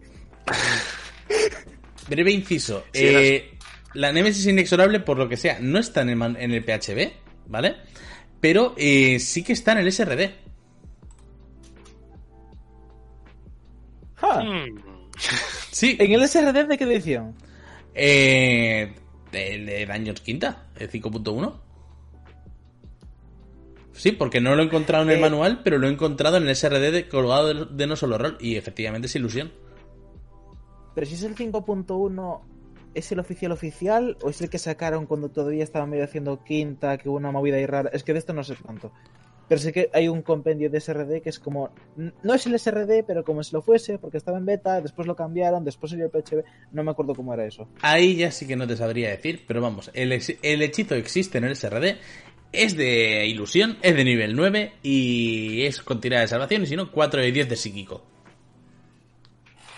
4 de 10 es. Sí, A nivel 9. sí. Es que ese hechizo no suena bien, ¿eh? Eso me suena que es algo que han metido seguramente para. Si es de nuestro rol, a lo mejor es de la movida esta de lo suyo. ¿Cómo se llama? No, no, no es de resurgir, es del SRD. De todas maneras, eh, luego os cuelgo el enlace para que lo veáis. Luego le echamos un ojo, sí. ¡Ah! Se llama Weird. En inglés se llama Weird, que es raro. Ah, ¿El hechizo? Sí, sí, sí, sí, sí, no, no, lo estoy leyendo. Una acción, 120 pies, concentración un minuto, rol somático. Coges los mayores miedos de un grupo de criaturas y creas una Sí. ilusión, no sé qué, no sé Sí. cuántos, 30, esfera de 30 pies, ta, ta, ta, observación, se asusta. Eh, Así que. Sí. pero le han cambiado el nombre. Ahora es raro el hechizo de nivel 9. Pues vaya, una Pues- Nemesis inexorable. Podría ser tu grupo de heavy metal. Sí. Siguiente diapositiva. Hemos acabado ya con las escuelas de magia. Y vamos a ver los eh, tres rasgos de clase que tiene el mago. Hemos hablado. No hemos hablado de ellos, hemos dicho que tenía tres, pues ahora vamos a ver, digamos. En realidad tiene cuatro, pero porque hay dos que son de nivel 1. Así que a nivel 1. vamos a empezar por el segundo que he puesto. Vamos a empezar por lanzamiento ritual. Lanzamiento ritual. Es un rasgo muy interesante que no tienen todas las clases y de hecho las clases que las tienen deberían empezar a usarlo más. Porque el lanzamiento ritual lo que te permite es lanzar ciertos hechizos sin gastar huecos de conjuro, pero necesitas estar durante 10 minutos más el tiempo de lanzamiento del conjuro, digamos tú ahí pues haciendo las, la- la- preparando el setting para que el hechizo funcione. Es decir, si fueras un mago, pues estarías pintando con tiza en el suelo tus, tus símbolos y tus grifos arcanos para que luego después de 10 minutos de estar pintando cosas y de estar quemando incienso alrededor, pues hechizo. Son hechizos lentos. En- Sí. Y además, en el caso de esta clase específicamente, y solo de esta, no necesitas tenerlo preparado para poder lanzarlo como ritual si tienes el Grimorio. Así es. Si tienes tu libro de hechizos, aunque no tengas preparado ese hechizo, como tienes tus notas de que sabes cómo funcionan, pues puedes coger la tiza y empezar a dibujar, a hacer los dibujitos. Esto es sobre todo interesante para lo que es la choza de Lumund, la mansión de Mordenkainen, y deja de contar, ya está, ya te hace falta, ya no te. Luego pues tienes también acceso a cosas como eh, detectar magia o identificar hechizos, digamos, a ver. Sí, o sea, hechizos importantes, pero que al final son hechizos que están pensados, eh, nunca los usar como. Son hechizos Exacto. para usar, eh, off- eh, digamos, eh, off combat, para... O fuera de urgencia. Sí, fuera de urgencia, creo que me gusta más. Es eso, en plan, estás tranquilamente por la noche o, o, o estáis preparando para acampar, pues te tiras tus 10 minutitos y montas la, la choza de Leomond y ala, a pasar la noche segura. O habéis encontrado todo el loot en la mazmorra, ya habéis salido, estáis tranquilamente en una en tu habitación de la posada, pues te tiras un rato, detectas magia, ves qué, qué- objetos son los mágicos y luego te tiras los 10 minutos lanzando identificar para saber qué hace cada uno de esos objetos mágicos. Es muy útil, usadlo más. aprender a usarlo, aprender qué clases, por ejemplo, el druida también tiene acceso al lanzamiento ritual y es eh, súper útil. Sí, porque Tiene mucho potencial. Además, no ya es que sean solamente útiles eh, a nivel eh, pragmático, ¿vale? O sea, no, no es que solamente hagan cosas útiles, sino que además eh, son roleables, ¿vale? Que muchas veces los hechizos no se entiende, no se tienden tanto a rolear, eh, muchas veces omitimos un poco toda la parte de eh, el componente somático, el componente verbal, el mover, el, el sacar el saquito de componentes, el hacer tus movidas y tal. Y muchas veces lo omitimos porque al final tiramos tanto de- del hechizo rápido y del eh, el hueco rápido de World of Warcraft de con F1 hago esto. Que nos olvidamos también un poco que los magos mm, también pueden rolear esa clase de cosas, magos y, y otras clases, vamos. Sí, sí. Eh, vale, pues eh, a nivel 1 también lo que tenemos es el rasgo de recuperación arcana, que básicamente lo que te permite es recuperar huecos de hechizos en un descanso corto. Es decir, que no necesites irte a dormir tus 8 horas en una cama mullidita para recuperar los huecos, sino que en caso de urgencia, con un descanso de 10 minutos, puedas ser capaz de recuperar eh, huecos de hechizos. Creo que es como eh, tu nivel más tu modificador de inteligencia partido por 2, redondeando hacia arriba. Es el número de huecos. Es el número de, de nivel que puedes recuperar. A lo mejor si eso da 4, puedes recuperar eh, un hechizo de nivel 4, o puedes recuperar dos hechizos de nivel 2, o un hechizo de nivel 3 y un hechizo de nivel 1, o cuatro hechizos de nivel 1. La mitad de tu nivel redondeando hacia arriba y ninguno puede ser de nivel 6 o más. Eso. Es que tengo muchas combinaciones de, de cosas en la cabeza, pero eso. La mitad de tu nivel redondea hacia arriba. Ah, es que también ten- Y, y- tenerlo en cuenta por, eh, ¿cómo decirlo? Porque esto es un salvaculos. O sea, si realmente quieres usar bien los hechizos, te vas a pegar tus ocho horas de sueño en la taberna, puta madre. Pero como estés en una situación peliaguda, yo qué sé, estés jugando una campaña larga y complicada, rollo la tumba, pues sí, con descansar 10 minutos para tener un hechicito a mano, pues lo mismo sí. Pues sí, eso. eh, lo vais a usar en cuanto hagáis un descanso corto y no tengáis disponibilidad de, de hechizos. Recuperación arcana, recuperáis un, un par de hechizos, lo suficiente como para ir tirando el resto del día. Y, y ya estaría. Y luego tenemos que esperar 17 niveles para llegar al nivel 18 y encontrarnos el siguiente rasgo que suma el mago, que es maestría sobre conjuros. Tanto este como el de nivel 20 se parecen mucho en relación al que hacen eh, más o menos lo mismo. El de nivel 18 lo que te permite es tener un conjuro de nivel 1 y uno de nivel 2 que puedes lanzar a voluntad, como si fuese un truco, básicamente. Pero tienen- tienes que tenerlos preparados. eh, a cambio puedes cambiarlos. Es decir, si te tiras tus 8 horas de estudio, puedes cambiar cuáles son esos hechizos favoritos para ti. Y digamos eso, puedes lanzar a voluntad sin gastar huecos de hechizo, ese en concreto de nivel 1 y ese en concreto de nivel 2 para lo que tú quieras. ¡Qué guay! ¿Cómo mola? Sí, estás a nivel 18, o sea, eh, los hechizos de nivel 1 y de nivel 2, y además si los tiras, no es decir, o sea, no es que tú digas, tengo ese hechizo de nivel 1 y lo tiro como a nivel 6. Si lo tiras a nivel 6, que gastas tu hueco de hechizo de nivel 6. O sea, no gastas hueco cuando lo tiras al nivel del que es el propio hechizo. Esto sobre todo está pensado para que te digas, vale, ahora tengo escudo a voluntad y automáticamente mi CA efectiva pasa a ser un más 5. Sí. También un poco eh, haceros a la idea de que si esto está a nivel 18, m- muchos de vosotros mm, No llegaréis. no llegaréis. Que no, no pasa nada. O sea, esto ya no es un problema de diseño, esto es un problema de que muchas veces nos falta tiempo para llegar a donde querríamos. Pero 18 niveles en una campaña es una auténtica salvajada. O sea, eh, yo no sé si en Strat se llega a nivel 18 o por encima. Eh, no, llegas al 10. Llegas Es de al 1 a 10. Sí. Esta es cortito. Sí, es verdad, ahora que lo pienso, sí. Pero por ejemplo, Tumba, eh, si no me equivoco, llegas hasta nivel 11 en Tumba. Yo pensaba que llegabas hasta 15. Creo que Out of the Abyss sí que es de nivel 7 a 14, 15. Por La mazmorra del mago loco, hasta nivel 20. Uf, Es. Uf. recorriendo dungeons. Eso sí que es una ingeniería. Sí, no, eh, la cosa es que la mazmorra de nivel más alto es la tumba de los horrores. Estás tú que me meto yo ahí. ¡Otra vez! Pero bueno, sí, a lo mejor Pues- podría ser un, un tema para un futuro programa en plan de cosas que puedes hacer a niveles épicos. Se puede hablar, se puede hablar. Mira, está diciendo Tyranny of the Dragons hasta nivel 15. Es decir, nivel 18 es un, son niveles muy altos. O sea, creo que nos vamos a ir sí o sí a campañas homebrew que se lleven jugando Sí. 15 años y, y que estéis más o menos en estos niveles. O que hagáis aventuras, o que empecéis una campaña nivel 15 directamente y ya está. Exacto. Pero bueno, Todo aún, puede ser. aún así, de, de nivel 15 a nivel 18 son tres niveles de los más altos. O sea que. Sí, sí, sí, sí. Y después a nivel 20, lo que consigues es un poco lo mismo que antes, pero ahora tienes dos hechizos de nivel 3, que siempre están preparados, que no cuentan para los hechizos que tienes preparados, y los puedes lanzar una vez al día sin gastar juego de hechizo. Una vez al día no, una vez por descanso corto o largo, que es- está mejor, se compensa. Si quieres puedes lanzar bola de fuego una vez gratis. Y contra hechizo. Y contra hechizo. Hay hechizos muy interesantes de nivel 3. eh, prácticamente ahora como 10. O por lo menos 10 que son muy interesantes de estos de que los tengas siempre preparados y no cuenten para el número de hechizos que tengas, que puedas preparar. Y sí. Ahora, ¿vale la pena que tu mago sobreviva a 20 niveles para llegar aquí y lo único que tengas es lanzar dos hechizos de nivel 3 así a voluntad? Y ni siquiera a voluntad, es una vez por descanso corto. ¿Vale la pena? Mira, puedes tener a voluntad sending una vez, eh, por voluntad no, puedes tener sending preparado que es de nivel 3 y así tienes memorizado el número del 112.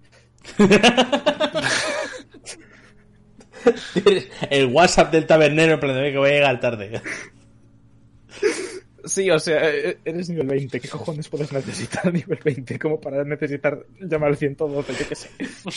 Claro, a ver, eh, yo entiendo que hasta cierto punto es que a nivel 20 un mago, como todas las clases, está tan roto que mm, si le das algo más roto, lo mismo ya mm, le das la vuelta al círculo y si le das... O sea, le tenías que dar algo flojito. Lo que pasa es que, claro, lo vemos con perspectiva y es un poco como, madre mía, a nivel 20 te dan esta chorrada, pero tú sabes la de cosas que puedes dar a nivel 20. A ver, en el momento en el que el mago, bueno, cualquier lanzador de conjuros desbloquea los, los hechizos de nivel 9, eh, tienes acceso a tales cosas, y más el mago además que tiene, es el, el- la clase que tiene acceso a un mayor número de hechizos, incluido el del nivel 9. Eh, eh, Un mago de nivel 20 que utiliza la llamada del 111 para contactar a su colega que le digo de nivel 20 y decirle, Juan, ahora, vale. Y Juan utiliza su canalizar divinidad, o sea, su eh, intercesión divina de nivel 20, que una vez cada, cada siete días funciona así o también, para decirle a su dios, échale una mano a José. Voy, voy, he llegado. Échale una mano que lo mismo es eh, que no encuentra una gasolinera, ¿no? Que no es que sea plan de se está muriendo, lo digo en plan de, oye, ¿dónde hay un 7-Eleven? oye, que he llegado tarde a la ciudad y está todo cerrado, ¿dónde ceno? Ábreme algún sitio. Pues sí. Y ya está, con esos son los rasgos de clase del, del mago. Es que no tiene más. Y las subclases tampoco es que tenga un número increíble de rasgos. O sea, al final el mago en lo que se basa es que tiene acceso a un número muy grande de hechizos y que los, los y que tiene mucho juego de hechizos. Bueno, mucho juego de hechizos tampoco, tiene lo mismo juego de hechizos que cualquier clase. Pero tiene acceso a muchos hechizos. No necesita tantas, tantos rasgos de clase porque su poderío es en mira cuántos hechizos puedo aprender, mira parece que tengo un hechizo para cada ocasión. Ese es el mago. Y ya podemos pasar a las subclases. No vamos a entrar en todas las subclases porque son muchas. Así que vamos a a hablar levemente de alguna de ellas, a no ser que haya algún rasgo increíblemente importante a nombrar. Y imagino que José ya ha pasado la presentación. Sí, estamos ahora en la primera de subclases. Pues eh, lo que hemos venido diciendo, las ocho primeras subclases vienen incluidas en el Players y están basadas en las ocho escuelas de magia elementales. Y empezamos por ellas. Entonces, la primera, el mago de la escuela de abjuración. Como hemos dicho, te basas en la protección, ya no solamente efectos físicos, sino también en efectos contra la adivinación. Eh, por ejemplo, en plan que intenten hacerte un, eh, eh, un espía de estos, ¿cómo se llama? El- Un ojo arcano o, o el, el que el que espía en la gente, que ahora no me sabe el nombre. Screen. El scrying, digamos que tienes maneras, O tienes nombre en hechizos para- español, escudriñar. Sí. Digamos que al final eres un mago que se va a centrar en protegerte a ti y en proteger a los que te rodean. Y vas a ganar rasgos de subclase que van a in- incrementar esto. Todos los. Antes de entrar en esto, todas las subclases que vienen en el Players, digamos, tienen un primer rasgo que es que copiar un hechizo de la cual eh, es tu escuela principal, copiar esos hechizos a tu libro de hechizos te cuesta la mitad. La de tiempo y la mitad de oro. Para, digamos, eh, hacer hincapié, ¿no? Que si eres un mago de abjuración, los hechizos de abjuración, pues tienes un mayor dominio sobre ellos, los conoces más, te cuestan menos copiarlos en tu libro de hechizos. Siguiente sería la escuela de adivinación, que digamos que eh, son magos que se centran en, en, tener un conocimiento, el mayor conocimiento posible del pasado, del presente y del futuro. Eh, hay cosas muy graciosas que, que desarrollas un tercer ojo, que puedes usarlo para ver en oscuridad a 120 pies o para hacer muchas cosas. Se llama tercer ojo tal cual, el rasgo lo podéis buscar en el, en el Players. Y un rasgo muy guay, que es el de portento, que te permite ser el DM. Te permite tirar dados al principio de la sesión, guardarte esos números y en cualquier momento durante la partida que alguien tenga que tirar un de 20, puedes decirle no tires y cógete este dado que he tirado yo antes. No es solamente aplicable a ti o aplicable a tus compañeros, aplicable a cualquier tirada de 20. Si tú al principio de la tirada has sacado dos pifias, has sacado dos unos, cuando el dragón este le lanza un mordisco, tú dices, no, ¿por qué? Porque este uno que he sacado yo antes al principio va ahora para el mordisco del dragón. Es un rasgo. ¡Muah! Me, me, me, está dando una rabia. me está dando una mala hostia solo de leer eso. Pues imagínate que esto te lo hacen desde nivel 2 y el clérigo de la party es un clérigo de la sepultura que te dice, ¡Fua! Pues he sacado un crítico con el dragón después de comerme los dos pifies de antes. Y el clérigo de las tumbas te dice, ¡Actually! Ese crítico no. Well, actually. Nos vamos a joder. Eh, o sea, yo creo que de, de, de, de todas las subclases del mago, este rasgo es el que más me gusta. El que tú puedas tirar tus D20 al principio de la partida y he salido lo que haya salido, lo puedas aplicar cuando quieras. Si has sacado un 19, eh, puedes decir, hostia, no, esta tirada que es súper importante, que estamos intentando abrir la puerta o descifrar el código, pues uso directamente el 19 que he sacado antes y no me arriesgo a tirar. Es maravilloso. O sea, el, el mago, el mago de adivinación vale la pena únicamente por ese rasgo. y aún así tiene más. ¿Y si te lo haces, y si te lo haces Halfling? Ya vamos. Ya vamos.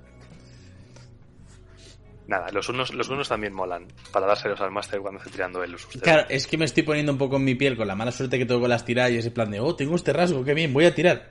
Tres cuatros. y es plan de, mm, sirve para que falles tres veces y poco más. O sea, es un fallo, es un fallo pocho. Sí, pero, sí, pero, pero ese fallo pocho bueno. te puede llevar a otro plano, te puede hacer desintegrar automáticamente a alguien. Mira, está preguntando en el chat y esa es buena. Cuando los monstruos tiran con ventaja, ¿se puede seguir aplicando ese rasgo? Eh, la cosa es que este rasgo te especifica que tú decides usar el dado antes de que tiren. Así es. Con lo cual, que, que, si es con ventaja, eh, tirará a lo mejor un dado y se quedará el y otro el tuyo. Que tú le des. Claro. En teoría sí. Que, a ver, es eso. O sea, no le, o sea, si tiene que tirar con ventaja, o un personaje tiene que tirar con desventaja, eh, habría que leerse bien la clase y ver los entresijos. O sea, digamos, ese rasgo en concreto pero digamos que no puedes, o sea, sería muy injusto cancelar la tirada entera y directamente darle el valor que va a tener. O sea, tienes que, tú tienes que decirlo siempre antes de tirarlo, pero si por ejemplo lo tiras con ventaja, tienes que hacer una tirada con ventaja eh, de uno de los bichos, eh, tú puedes coger ese dado súper bajito que te salía al principio y dices, oye, mira, esto es una de las cosas que puedes sacar. Y luego tiras un dado más a ver si compensa o no compensa o, o qué pasa. O si quieres ser un hijo de puta. No, de hecho no puedes, porque te especifica que solo puedes hacer una vez al turno. Nada, vez no ha dicho nada. No, no, puedes usar los dos dados y darle los dos dados para que tire con la desventaja de esos dos dados. toma, si toma tira con ventaja dos cuatros. Si dos magos adivinadores estás jodido. Sí. Los magos adivinadores molan por el, por el este de portento, que es, mm. es maravilloso. Siguiente. El mago de la escuela de conjuración que te basas en crear criaturas y objetos en plan de la nada. Eh, vas a ser un experto en hacer aparecer cosas y en teletransporte. Digamos que vas a tener rasgos que van a acentuar esos, eh, esos poderes, esos hechizos. Y te vas a ir centrando según avances de nivel en crear cosas y que esas cosas que creas eh, sean cada vez mejores, que tengan más puntos de vida o que puedas invocar varias.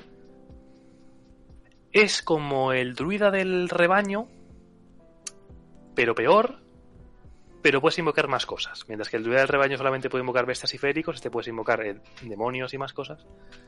Pero si lo que quieres es a lo mejor algo que se centre en invocar cosas que no te importe que esté limitado a bestias y féricos, pero que esas cosas que invoques de verdad adquieran más poder, te sale más a cuenta el druida del rebaño probablemente que el mago conjurador.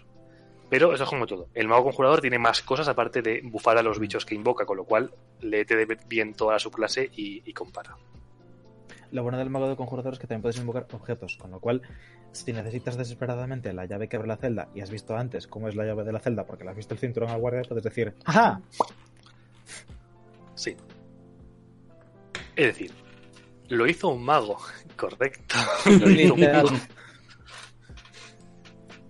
Vale, pues siguiente diapositiva y empezamos con la escuela de encantamiento. Para mí la mejor definición de esta clase es la que he puesto ahí. No sabías que elegir entre un mago y un bárado y has elegido un mago del encantamiento. ¿Por qué? Porque son los expertos, expertos en entrar en la mente de otras criaturas y bestias y hacer conseguir que sigan sus órdenes o conseguir que piensen lo que el encantador quiere que piensen. Y ya está. O sea, vas a ir mejorando en esa subclase hasta, hasta que la gente piense lo que tú quieres que piense o actúe como tú quieras que actúe. Y vas a tener, digamos, esos rasgos que van a ir acentuando esos poderes. Estos no son nuestros droides. Y así todo el rato. De hecho, yo incluso definiría esta subclase como querías jugar a un mago que fue su villano, pero la negromancia es demasiado cliché. Y te has cogido lo siguiente, que es controlar a los que están vivos. Exacto. Y es terrorífico. Sí, sí, o sea, si quieres tener un, un mago así como muy relacionado con el Feywild y con, con digamos, esa- esas mecánicas que tienen los féricos, es, esta escuela es maravillosa. O sea, tu mago que se va en verano a estudiar al Feywild magia, pues ahí tienes tu mago encantador, clarísimamente. Y vuelve asquerosísimo, vuelve subidito. vuelve, está con la edad del pollo, tiene 32 años. Pues está ahí, con la edad del pavo. No, no- no se, no se puede ni soportar. Pero está, o sea, a ver, eh, lo voy a decir con todas las subclases, pero estas subclases, digamos que lo que te prometen lo hacen muy bien. Es decir, no son muy ambiciosas en lo que pueden conseguir, pero si tú estás jugando un mago de encantamiento, porque lo que quieres hacer son cosas de encantamiento y de encantar a la gente, no vas a quedarte frío con la subclase. Y yo creo que eso pasa eh, con prácticamente todas las subclases del Players, porque luego con las que no son del Players hablaremos luego al final, que las he dejado las dos para las últimas. Pero es eso, si quieres jugar un mago ilusionista, todos los rasgos de la subclase de la escuela del ilusionismo, eh, ninguna o rara vez vas a decir, ah, es que no me gusta. Porque si tú quieres de verdad jugar un mago ilusionista, los rasgos que te da la subclase hacen mucho hincapié, hacen mucha mella en ese rasgo, en esa, en esa ilusión. Y yo creo que pasa con todas las subclases del Players. Siguiente, la escuela de vocación, Magic Goes Boom, porque es la escuela de la bola de fuego. Son capaces de dominar la energía en sus aspectos más elementales, desde centellantes relámpagos hasta abrasadoras llamas, para matar a tus enemigos. Digamos que son el mago que está más centrado en hacer daño, en mejorar esos hechizos y que cada vez hagan más daño. Es, es, es el resumen de esa subclase. Vas a tener acceso a mm, dominio, más que acceso, vas a tener dominio sobre los hechizos de daño puro, de daño elemental, de hacer que caiga un rayo, de hacer que explote la bola de fuego, de hacer que el, mm, el rayo de hielo haga mucho daño. Y. Ya está. O sea, digamos que si quieres un mago que tenga como mucho protagonismo en combate porque haga mucho daño, o bien que tenga protagonismo en combate porque proteges a tu party, siempre te vas a ir al abjurador y al, evocador. Son, digamos, las que más pueden resaltar en combate porque son las que. Los hechizos que probablemente más se vean en combate son los de abjuración y los de evocación. De hecho, la de evocación también sirve mucho para eh, builds elementales, builds que están basadas en que un mago en concreto solo utilice hechizos de cierto tipo, porque por historia o por lo que sea, solo quieres utilizar hechizos de fuego, o solo de hielo, o solo de. De veneno y ácido no, porque ya sería más transmutación. Pero por lo general, la evocación suele ser bastante buena para elementales. Y por poner ejemplo, el rasgo de nivel más alto que tienen te permite que la primera vez que lanzas un hechizo haga el daño máximo, sin tirar dados. Y después puedes Wow. volver a hacerlo otra vez si quieres y te comes tu daño. Tú recibes daño, un porcentaje de daño necrótico con unas tiradas, pero el hechizo del daño máximo que sale. Y es como 8 por 6. Eso es lo que hace daño, bola de fuego. No 8 de 6, 8 por 6. Wow. Así es. Y, y también tienes rasgos para que tus hechizos que afectan en área no afecten a tus aliados. Que eso también está muy bien Oh. cuando tiras bola de fuego y tu bárbaro está ahí en medio pegando toñas. Sí, digamos que es, es lo que he dicho antes. Si tienes un mago eh, evocador, porque lo que quieres hacer daño en batalla, eh, vas a tener cositas por ese, esa subclase, esos rasgos de subclase van a incrementar mucho tu sensación de que estás haciendo daño en combate y que además no estás, eso, no estás pegando a tus amigos o una vez al día puedes hacer el daño máximo del hechizo porque, porque sí. Es- Está bien, está muy bien. Puedes hacer daño, pero no te tienes que meter a dar hostias. No te tienes que ir a partirte la cara. Lanzas bola de fuego y haces 40 puntos de daño y ya está. ¿Y para qué más? Y, ¿Y, te para qué más? muy a gusto, te quedas Sí. muy tranquilo. Y pasamos eh, a la magia del ilusionismo. Es una magia sutil, Ay. creas ilusiones para engañar a la mente o para entretener a las masas. Y si quieres tener un mago con el trasfondo de charlatán o de entertainer, pues, pues ahí lo puedes hacer, que este señor vaya haciendo trucos de magia por las calles, que seas un, un Copperfield de la vida y nada, pues eso, poco a poco, según avances en la subclase, vas a comprender las numerosas ventajas que tiene esta magia, la magia del ilusionismo, tanto dentro de combate como fuera. Mola. O sea, es un poco plan Hemos hablado ya antes de esos hechizos mentales que hacen daño, aunque sean cosas que no existen de verdad, porque es una cosa que solamente está viendo una persona y es una ilusión, pero hace daño porque tu cerebro se lo cree. Pues está ahí. El mago de Matrix. Es un mago que tiene invisibilidad como uno de sus hechizos principales, pues también tiene muchas utilidades. Sí, bueno, y lo que hemos comentado antes, as- asesino fantasmal. Que quieras que no, también se puede cargar a un enemigo sin verlo. Así es. Next. Sí, pues nos vamos a las dos últimas que vienen en el Players, que son la Escuela de Nigromancia primero, que digamos que son los maestros de controlar la energía entre la vida, la muerte y los no muertos, son los Edgis. Kako está haciendo así porque no la controlan, sino simplemente como que dipean un poquito y ya está.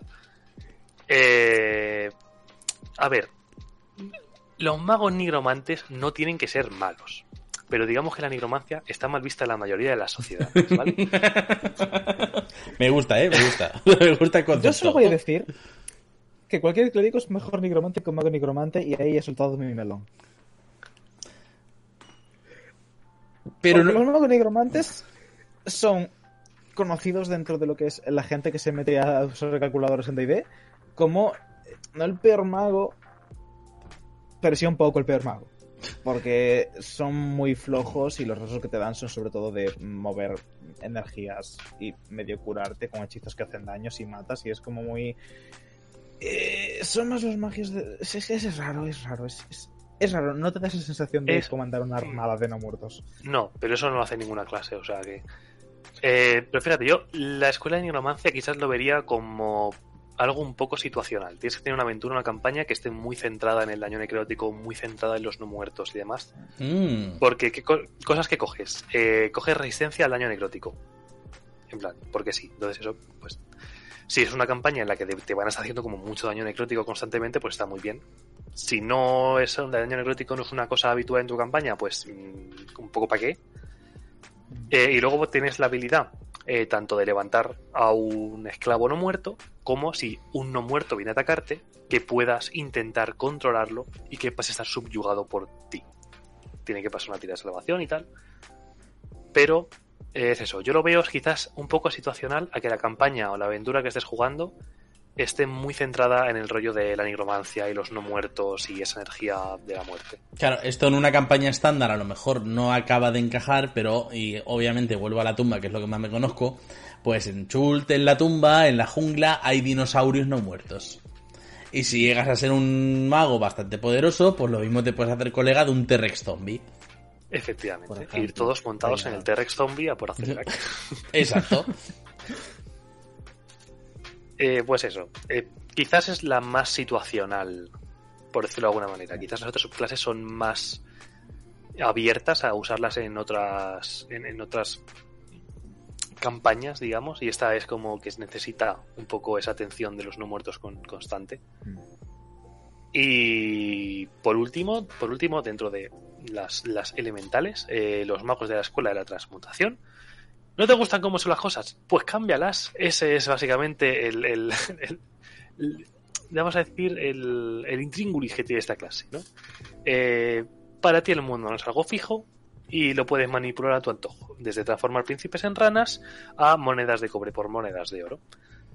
Y ya está, o sea, vas a tener eh, control sobre el polymorph, de hecho lo vas a tener siempre preparado eh, y no va a contar para los hechizos que te sabes. Es un Oh. hechizo súper útil. O sea, yo creo que es de mis hechizos favoritos de D&D el poder convertir tanto a ti como un aliado como a un enemigo en otra cosa es algo maravilloso. A mí me gusta mucho. Sí, sí, es- Y- es- sí, estoy acordándome de ti ahora. Mm, Vamos. Sí, Sí, o sea, porque uno de los antagonistas que saqué lo convirtieron en una cucaracha.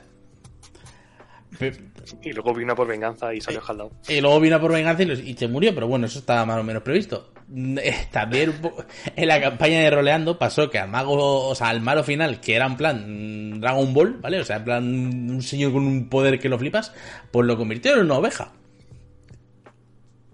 Esas cosas pasan, amigos. O sea, Es la magia del polymorph. Exacto. O sea, pensad que el polymorph va a generar situaciones muy jocosas. Así es. Como por Y ejemplo, nada. tortuga, lo convierten en una tortuga y hagan el simple gesto de darle la vuelta. Exacto. Y salimos corriendo durante una hora. Exacto. Típico de lo, lo que nos hemos reído. Espero, espero que esté lejos ya, pero lo que nos hemos reído. Que no se acuerde de nuestra cara. Claro, luego, antes de que pases a la subclase, están comentando en el chat que. eh, pues, y creo que esto es sobre todo referido a lo de la escuela de nigromancia que hablábamos, que creo que el máster también tiene que tener vista y hacer que la subclase tenga uso. Claro, es que muchas veces no va a depender del máster directamente, sino de la propia campaña. Al final tiene que haber un poco de consenso, porque lo que- la escuela de nigromancia puede pegar muy bien en la tumba, pero lo mismo no pega nada bien en eh, Stone King's Thunder. Waterdeep. O, Waterdeep, Waterdeep. Avernus. Sí, sí. Claro. Claro, al final A ver, y además de eso, es que es lo que tú dices. Depende de que el máster meta un poquito de baza para que se quede jugosa. Si no, es que las demás clases no necesitan eso para ser útiles. Que es el problema que tiene. Claro. El resto, el re- y sobre todo si es una campaña en la que no exista ya eso de por sí y como que lo metes, es quizás es difícil saber dónde parar, ¿no? Dónde, hasta dónde meter mano para que no parezca que estoy montando la campaña para que este señor que se ha hecho un mago nigromante eh, eh, esté contento. Claro, puede ir por zonas, puede ir un poco por estados, por niveles de la aventura, por hitos, pero es que al final eh, tiene que haber un poco, un- si es una campaña homebrew, tiene que haber un poco un cierto punto de consenso entre lo que te vas a hacer tú como personaje y lo que el máster te va a sacar. También para la típica de, la campaña va a ser en un desierto, pues yo me he hecho un señor que domina el frío, pues ves haciendo el house porque no vas a hacer un carajo. Pues aquí es un poco lo mismo. Tiene que haber un poco de consenso entre lo que quieras sacar y el personaje que vaya a salir si es algo homebrew. Pero si es una ya escrita, muchas veces te vas a quedar como estás. Ah, pero es como todo. Hablad, hablad con vuestros masters.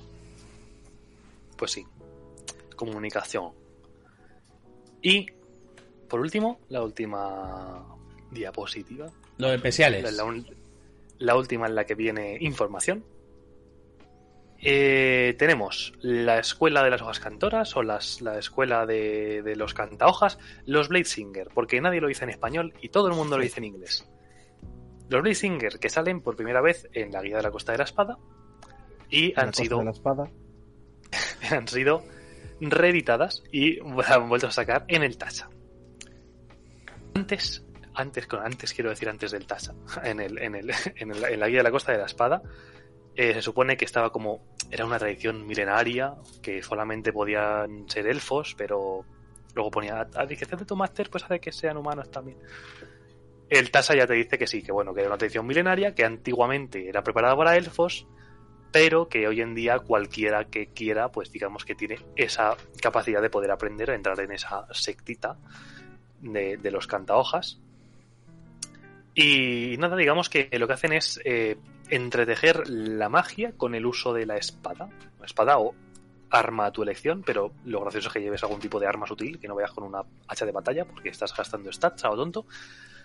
Y nada, digamos que te centras un poco en combinar los mandobles y, y las maniobras de la espada con, con la magia, eh, básicamente. Es esa subclase que han tenido que inventarse para los que quieren llevar un mago y encima no se contentan con hacer de mago, sino que quieren ir cuerpo a cuerpo. Pues esa, gente. ¿Qué pasa? Que muy probablemente no te quedarás a gusto llevándola. Conste que yo estoy expectando actualmente una campaña que están llevando unos colegas, donde hay en el mismo grupo un cantahojas y un guerrero arcano, y tienen una dinámica súper interesante porque ah, tratan el hecho de que ambos utilizan tanto cuerpo a cuerpo como melee, eh, como magia, eh, con el hecho de, ¡fua! Somos magos de gimnasio. Sí somos. O sea, son dos gimbos, ¿no? En plan, eh... no, pero sin coñas, me, me está encantando esa puta campaña. Un saludo para el máster, que a lo mejor nos está viendo, no sé. ¿Y qué, di, di qué Pues- campaña es a todo esto? Ya que hacemos publicidad, la hacemos bien. Es que no tiene nombre. Y no se está, no se está tra- retransmitiendo. Es una campaña que están haciendo en un servidor privado y. Ah, vale, vale, vale, vale. que lo hace. Pensaba que era algún canal o algo parecido. Pero no, No, no. no se queda muy a mitad camino. No es como- bueno, a ver, en teoría es como que tienes dos medios guerreros y dos medios magos y entre los dos hacen uno. A ver, A ver, eh, en combate pegan bastante fuerte. Y de momento no han tenido malas experiencias. Sí que es cierto que ambos acaban siendo bastante mad, porque tienes que invertir stats en destreza, constitución, tu stat mágico y fuerza. Por cosas. Claro. Pero, bueno, y a mayores, claro, no quieres quedarte bajo de percepción. Y ya que estamos, ¿por qué no carisma? Pero sí que llega un punto donde eh, se nota esa carencia de estadísticas, pero más o menos se va supliendo bastante bien. Y lo que es el que el mago tenga tan baja vida, pero una CA del puto copón, porque estos bichos escalan CA que da miedo, eh, parecen putos monjes, eh, se va más o menos compensando. Yo de momento les he visto bastante buenos resultados. Pero sí que es cierto que el cantojas está un poco flojo. Está bastante, bastante flojo. a ver, yo es un poco lo que pienso. Eh, no es lo mismo que llevar un personaje cu- cuerpo a cuerpo que puede hacer magia a llevar un personaje que puede hacer magia y que además vaya cuerpo a cuerpo. Sí. Ahí está yo creo la gran diferencia de por qué, en mi opinión, el guerrero arcano funciona mucho mejor que el cantahojas. Porque el guerrero arcano es primero un guerrero que va cuerpo a cuerpo y luego hace magia. Mientras que el cantahojas es un mago que tiene su D6 de dado de vida que se mete a cuerpo a cuerpo. Entonces, no es lo mismo, ¿vale? No es lo mismo porque uno funciona bien y el otro, en mi opinión, está un poco cojo. Te Porque si te escala CA y, y luego tendrás, eh, te van a ayudar. Eh, Es una clase, o sea, la subclase se dedica a darte palmaditas en la espalda y a levantarte del suelo cada vez que te pegan para que puedas seguir pegándote. Pero para mí no es reconfortante en el, en el- en el sentido de que cuando la estás jugando y te estás pegando cuerpo a cuerpo, ni vas a hacer muchísimo daño, ni vas a aguantar como un campeón, no vas a tanquear prácticamente nada. Y y tampoco vas a tener rasgos que potencien tu magia, porque todos los rasgos en lo que se centran es en mantenerte vivo y hacerte medianamente útil en el cuerpo a cuerpo. También es Entonces- cierto que pierdes bastante eh, potencialidad del mago por el tema de que el mago siempre suele ser, ser conocido como tener los grandes hechizos de área. Y si tú estás en el medio del área, Ah, no puedes hacer los grandes hechizos de área.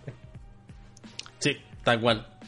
Es que, claro, para mí se queda un poco cojo quizás. Se queda un poco cojo en ese sentido de que eh, no cumple con lo que promete. Pero, en mi opinión, le puede pasar a cualquier clase que esté pensada para ser un caster y que le metan una habilidad para... O sea, una subclase específica para ir cuerpo a cuerpo.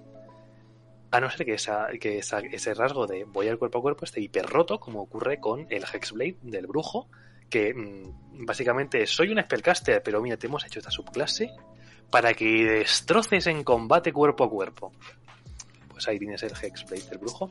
Sí, es un poco como, o sea, el Hexblade es un poco, en plan, das unas hostias impresionantes, porque además, si no me equivoco, creo que escala con carisma, que es con lo que escalan los brujos. Y, Con carisma en Hex, sí. y- y luego el brujo es que tampoco es un lanzador de hechizos completo al 100%. Realmente con tener el Eldritch Blast preparado es un poco como... Es un poco como el Bloodborne. Quiere decir, usas el Eldritch Blast para pegar tiritos y para parrear. Y luego vas a hostias. De hecho, ¿sabes para lo que suelen utilizar eh, los huecos de hechizo de los Hexblade? Para lanzar armadura de Agatis y chetarse los puntos de vida que les faltan para Sí. llegar a ser un bárbaro. Sí. Para usar teleports y para invocar un puto. Bargura en mitad del combate, lejos, muy lejos para cargarse los masillas mientras ellos están pegándose con el boss. Sí, es que es así tal cual. Y o sea, para tirar smites. Y para tirar smites, eso es cierto.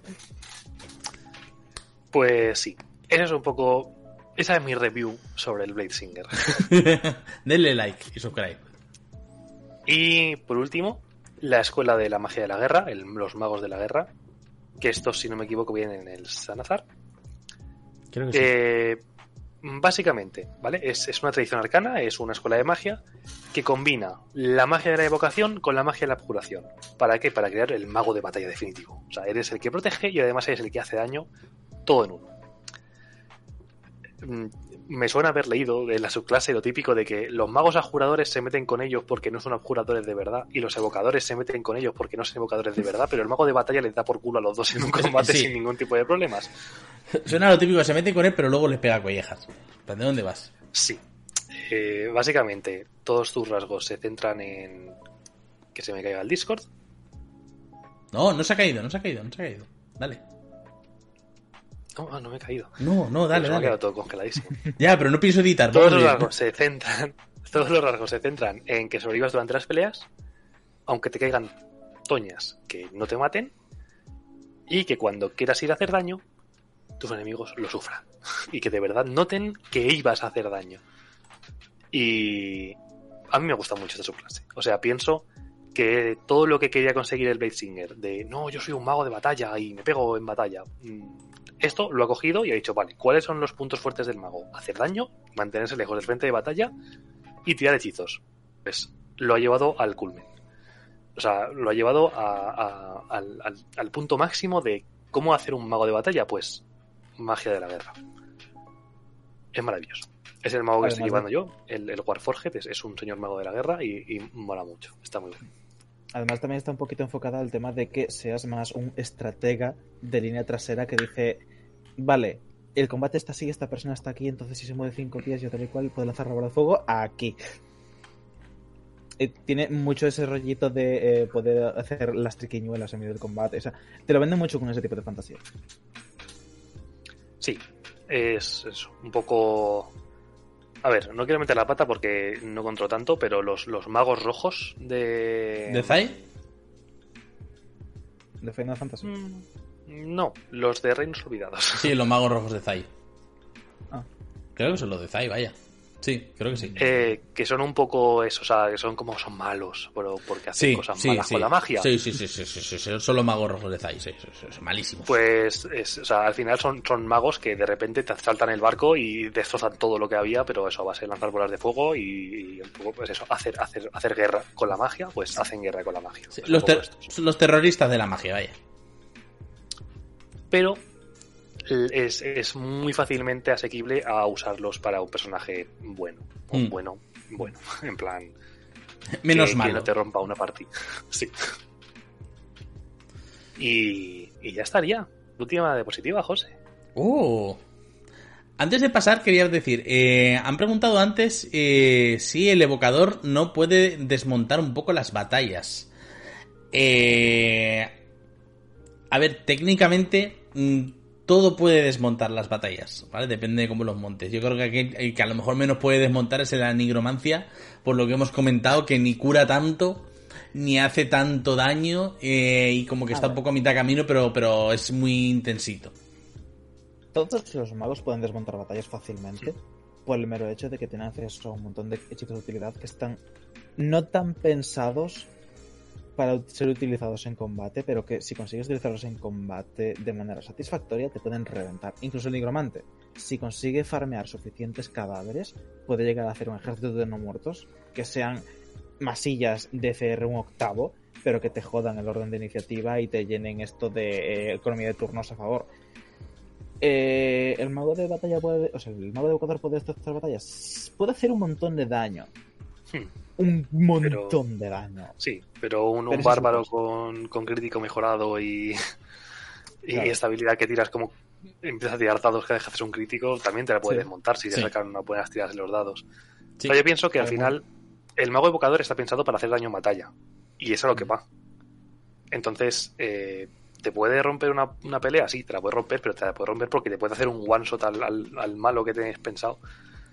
Pero. Tampoco tanto, porque realmente estamos pensando para los hechizos que son eso, grandes daños en área, cono de frío, bola de fuego explosión retardada, los muros elementales. Entonces sí que es cierto que tiene un cojón de daño en área, pero si tienes un bicho que sea una esponja de daño, uno, una unidad de uno muy grande, muy gordo, pues no te lo va a desmontar más de lo que te lo puede desmontar un pícaro asesino con tres niveles de, de paladín. Sí. En Nikata con, con Smite. Toma, pum. Claro, claro. Es, que es un demonio, sí, con otro de 8. Dos de 8.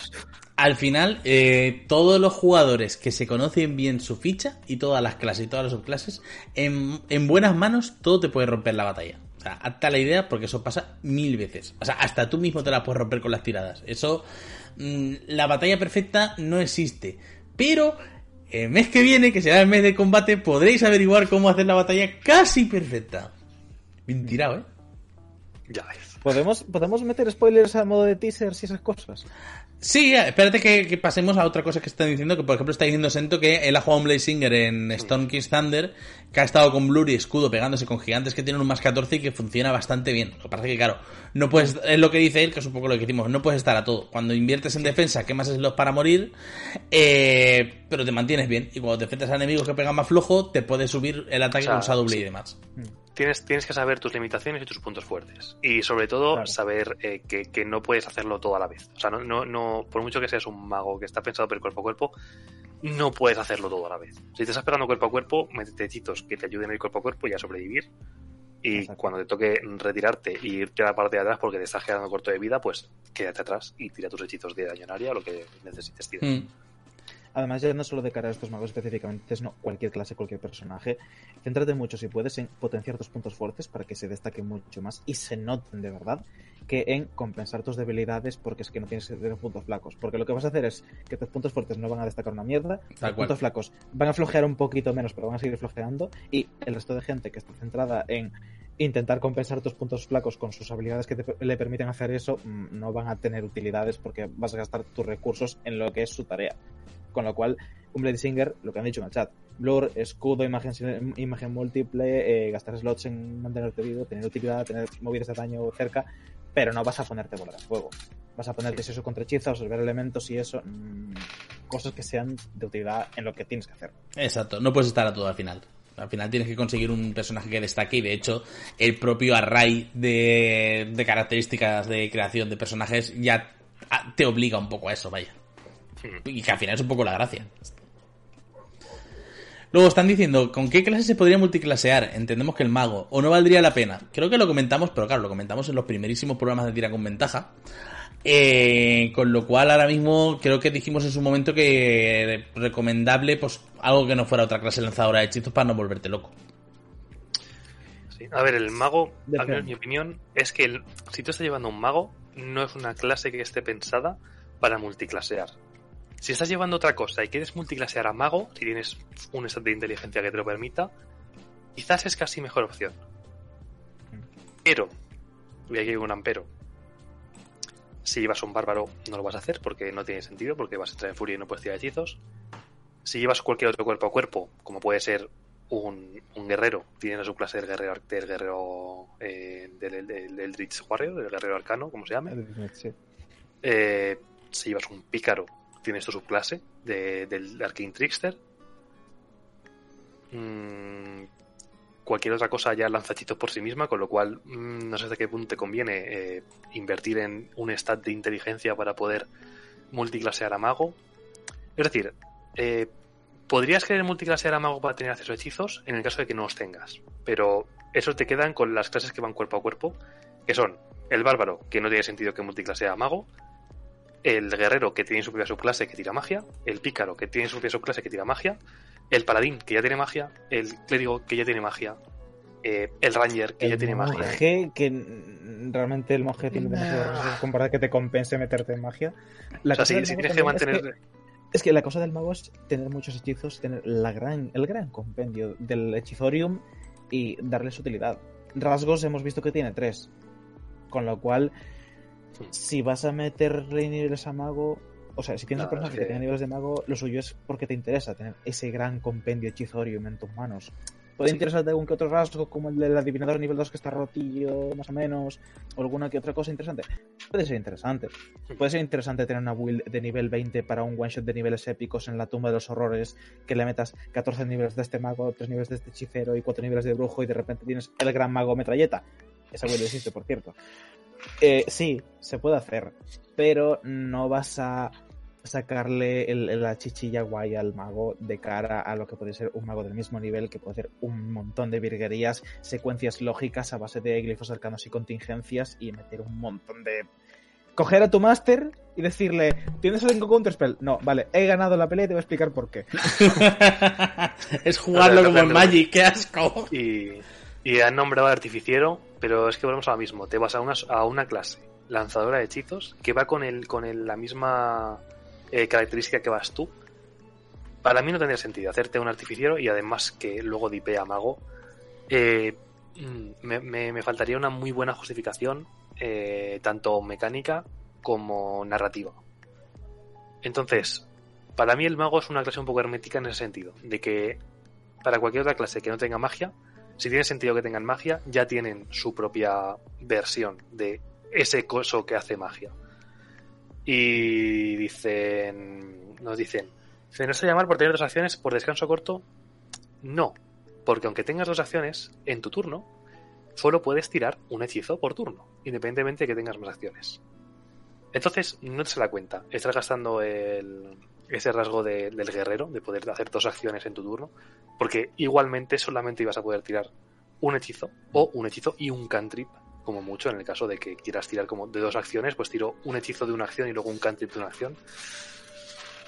Mm, No me, De hecho, no me... matemáticamente estás perdiendo dos niveles para hacer ese nivel de guerre- ese dipeo guerrero cuando puedes lanzar un hueco de nivel 3 con haste, que es el hechizo acelerar, que te hace exactamente lo mismo, pero además te da más 2 ACA, ventaja en salvaciones de destreza, eh, más tu velocidad de movimiento y movidas y movidas y movidas. Sí. O sea, estás consiguiendo lo mismo, solo que en vez de gastarte dos niveles a otra clase que a lo mejor no vas a utilizar para nada más, estás gastando un hueco de tu clase y a lo mejor tienes otros rasgos de clase que te pueden sinergiar para hacer ciertas cositas, tal cual. Así que sí, yo yo cerraría un poquito por aquí. Sí, No sé si ya estamos en la última. ahora acabo de poner la última. Así que pues ya está. Eso, eso es todo, amigos. De hecho, una Es que, cosa, eh, el sí. mago que salió en el Tasha se puede comentar, aunque sea un poco al margen de todo esto y muy por encima. El orden de los escribas es, ¿no? El orden de los escribas, sí. Básicamente, para la gente que no ha leído el Tasha, es un mago que dice, ¡Fua!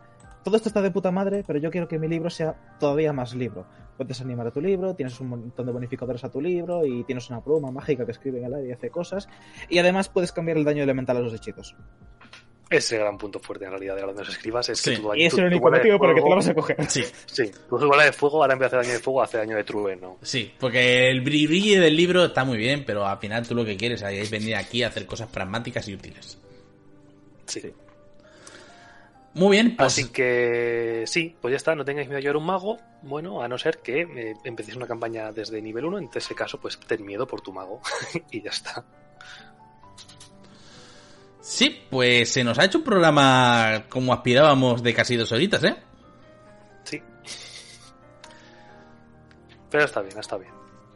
Algo Con más. un PowerPoint. Es que con un con, PowerPoint sale todo solo. con un PowerPoint. A ver, preparar un PowerPoint es un currazo, ¿vale? Y tremendo currazo te has pegado, Green. Ya no solamente por todo lo que hay, sino por lo bonito que es el PowerPoint, repito, ¿vale? O sea, muy bien elegido, muy, muy, muy, muy- un gran sentido del gusto, 10 de 10. Combinación de colores maravillosa.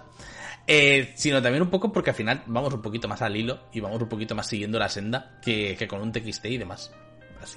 Pero bueno, eh, nos ha dado como para en dos horitas casi repasar eh, al completo una clase como esta.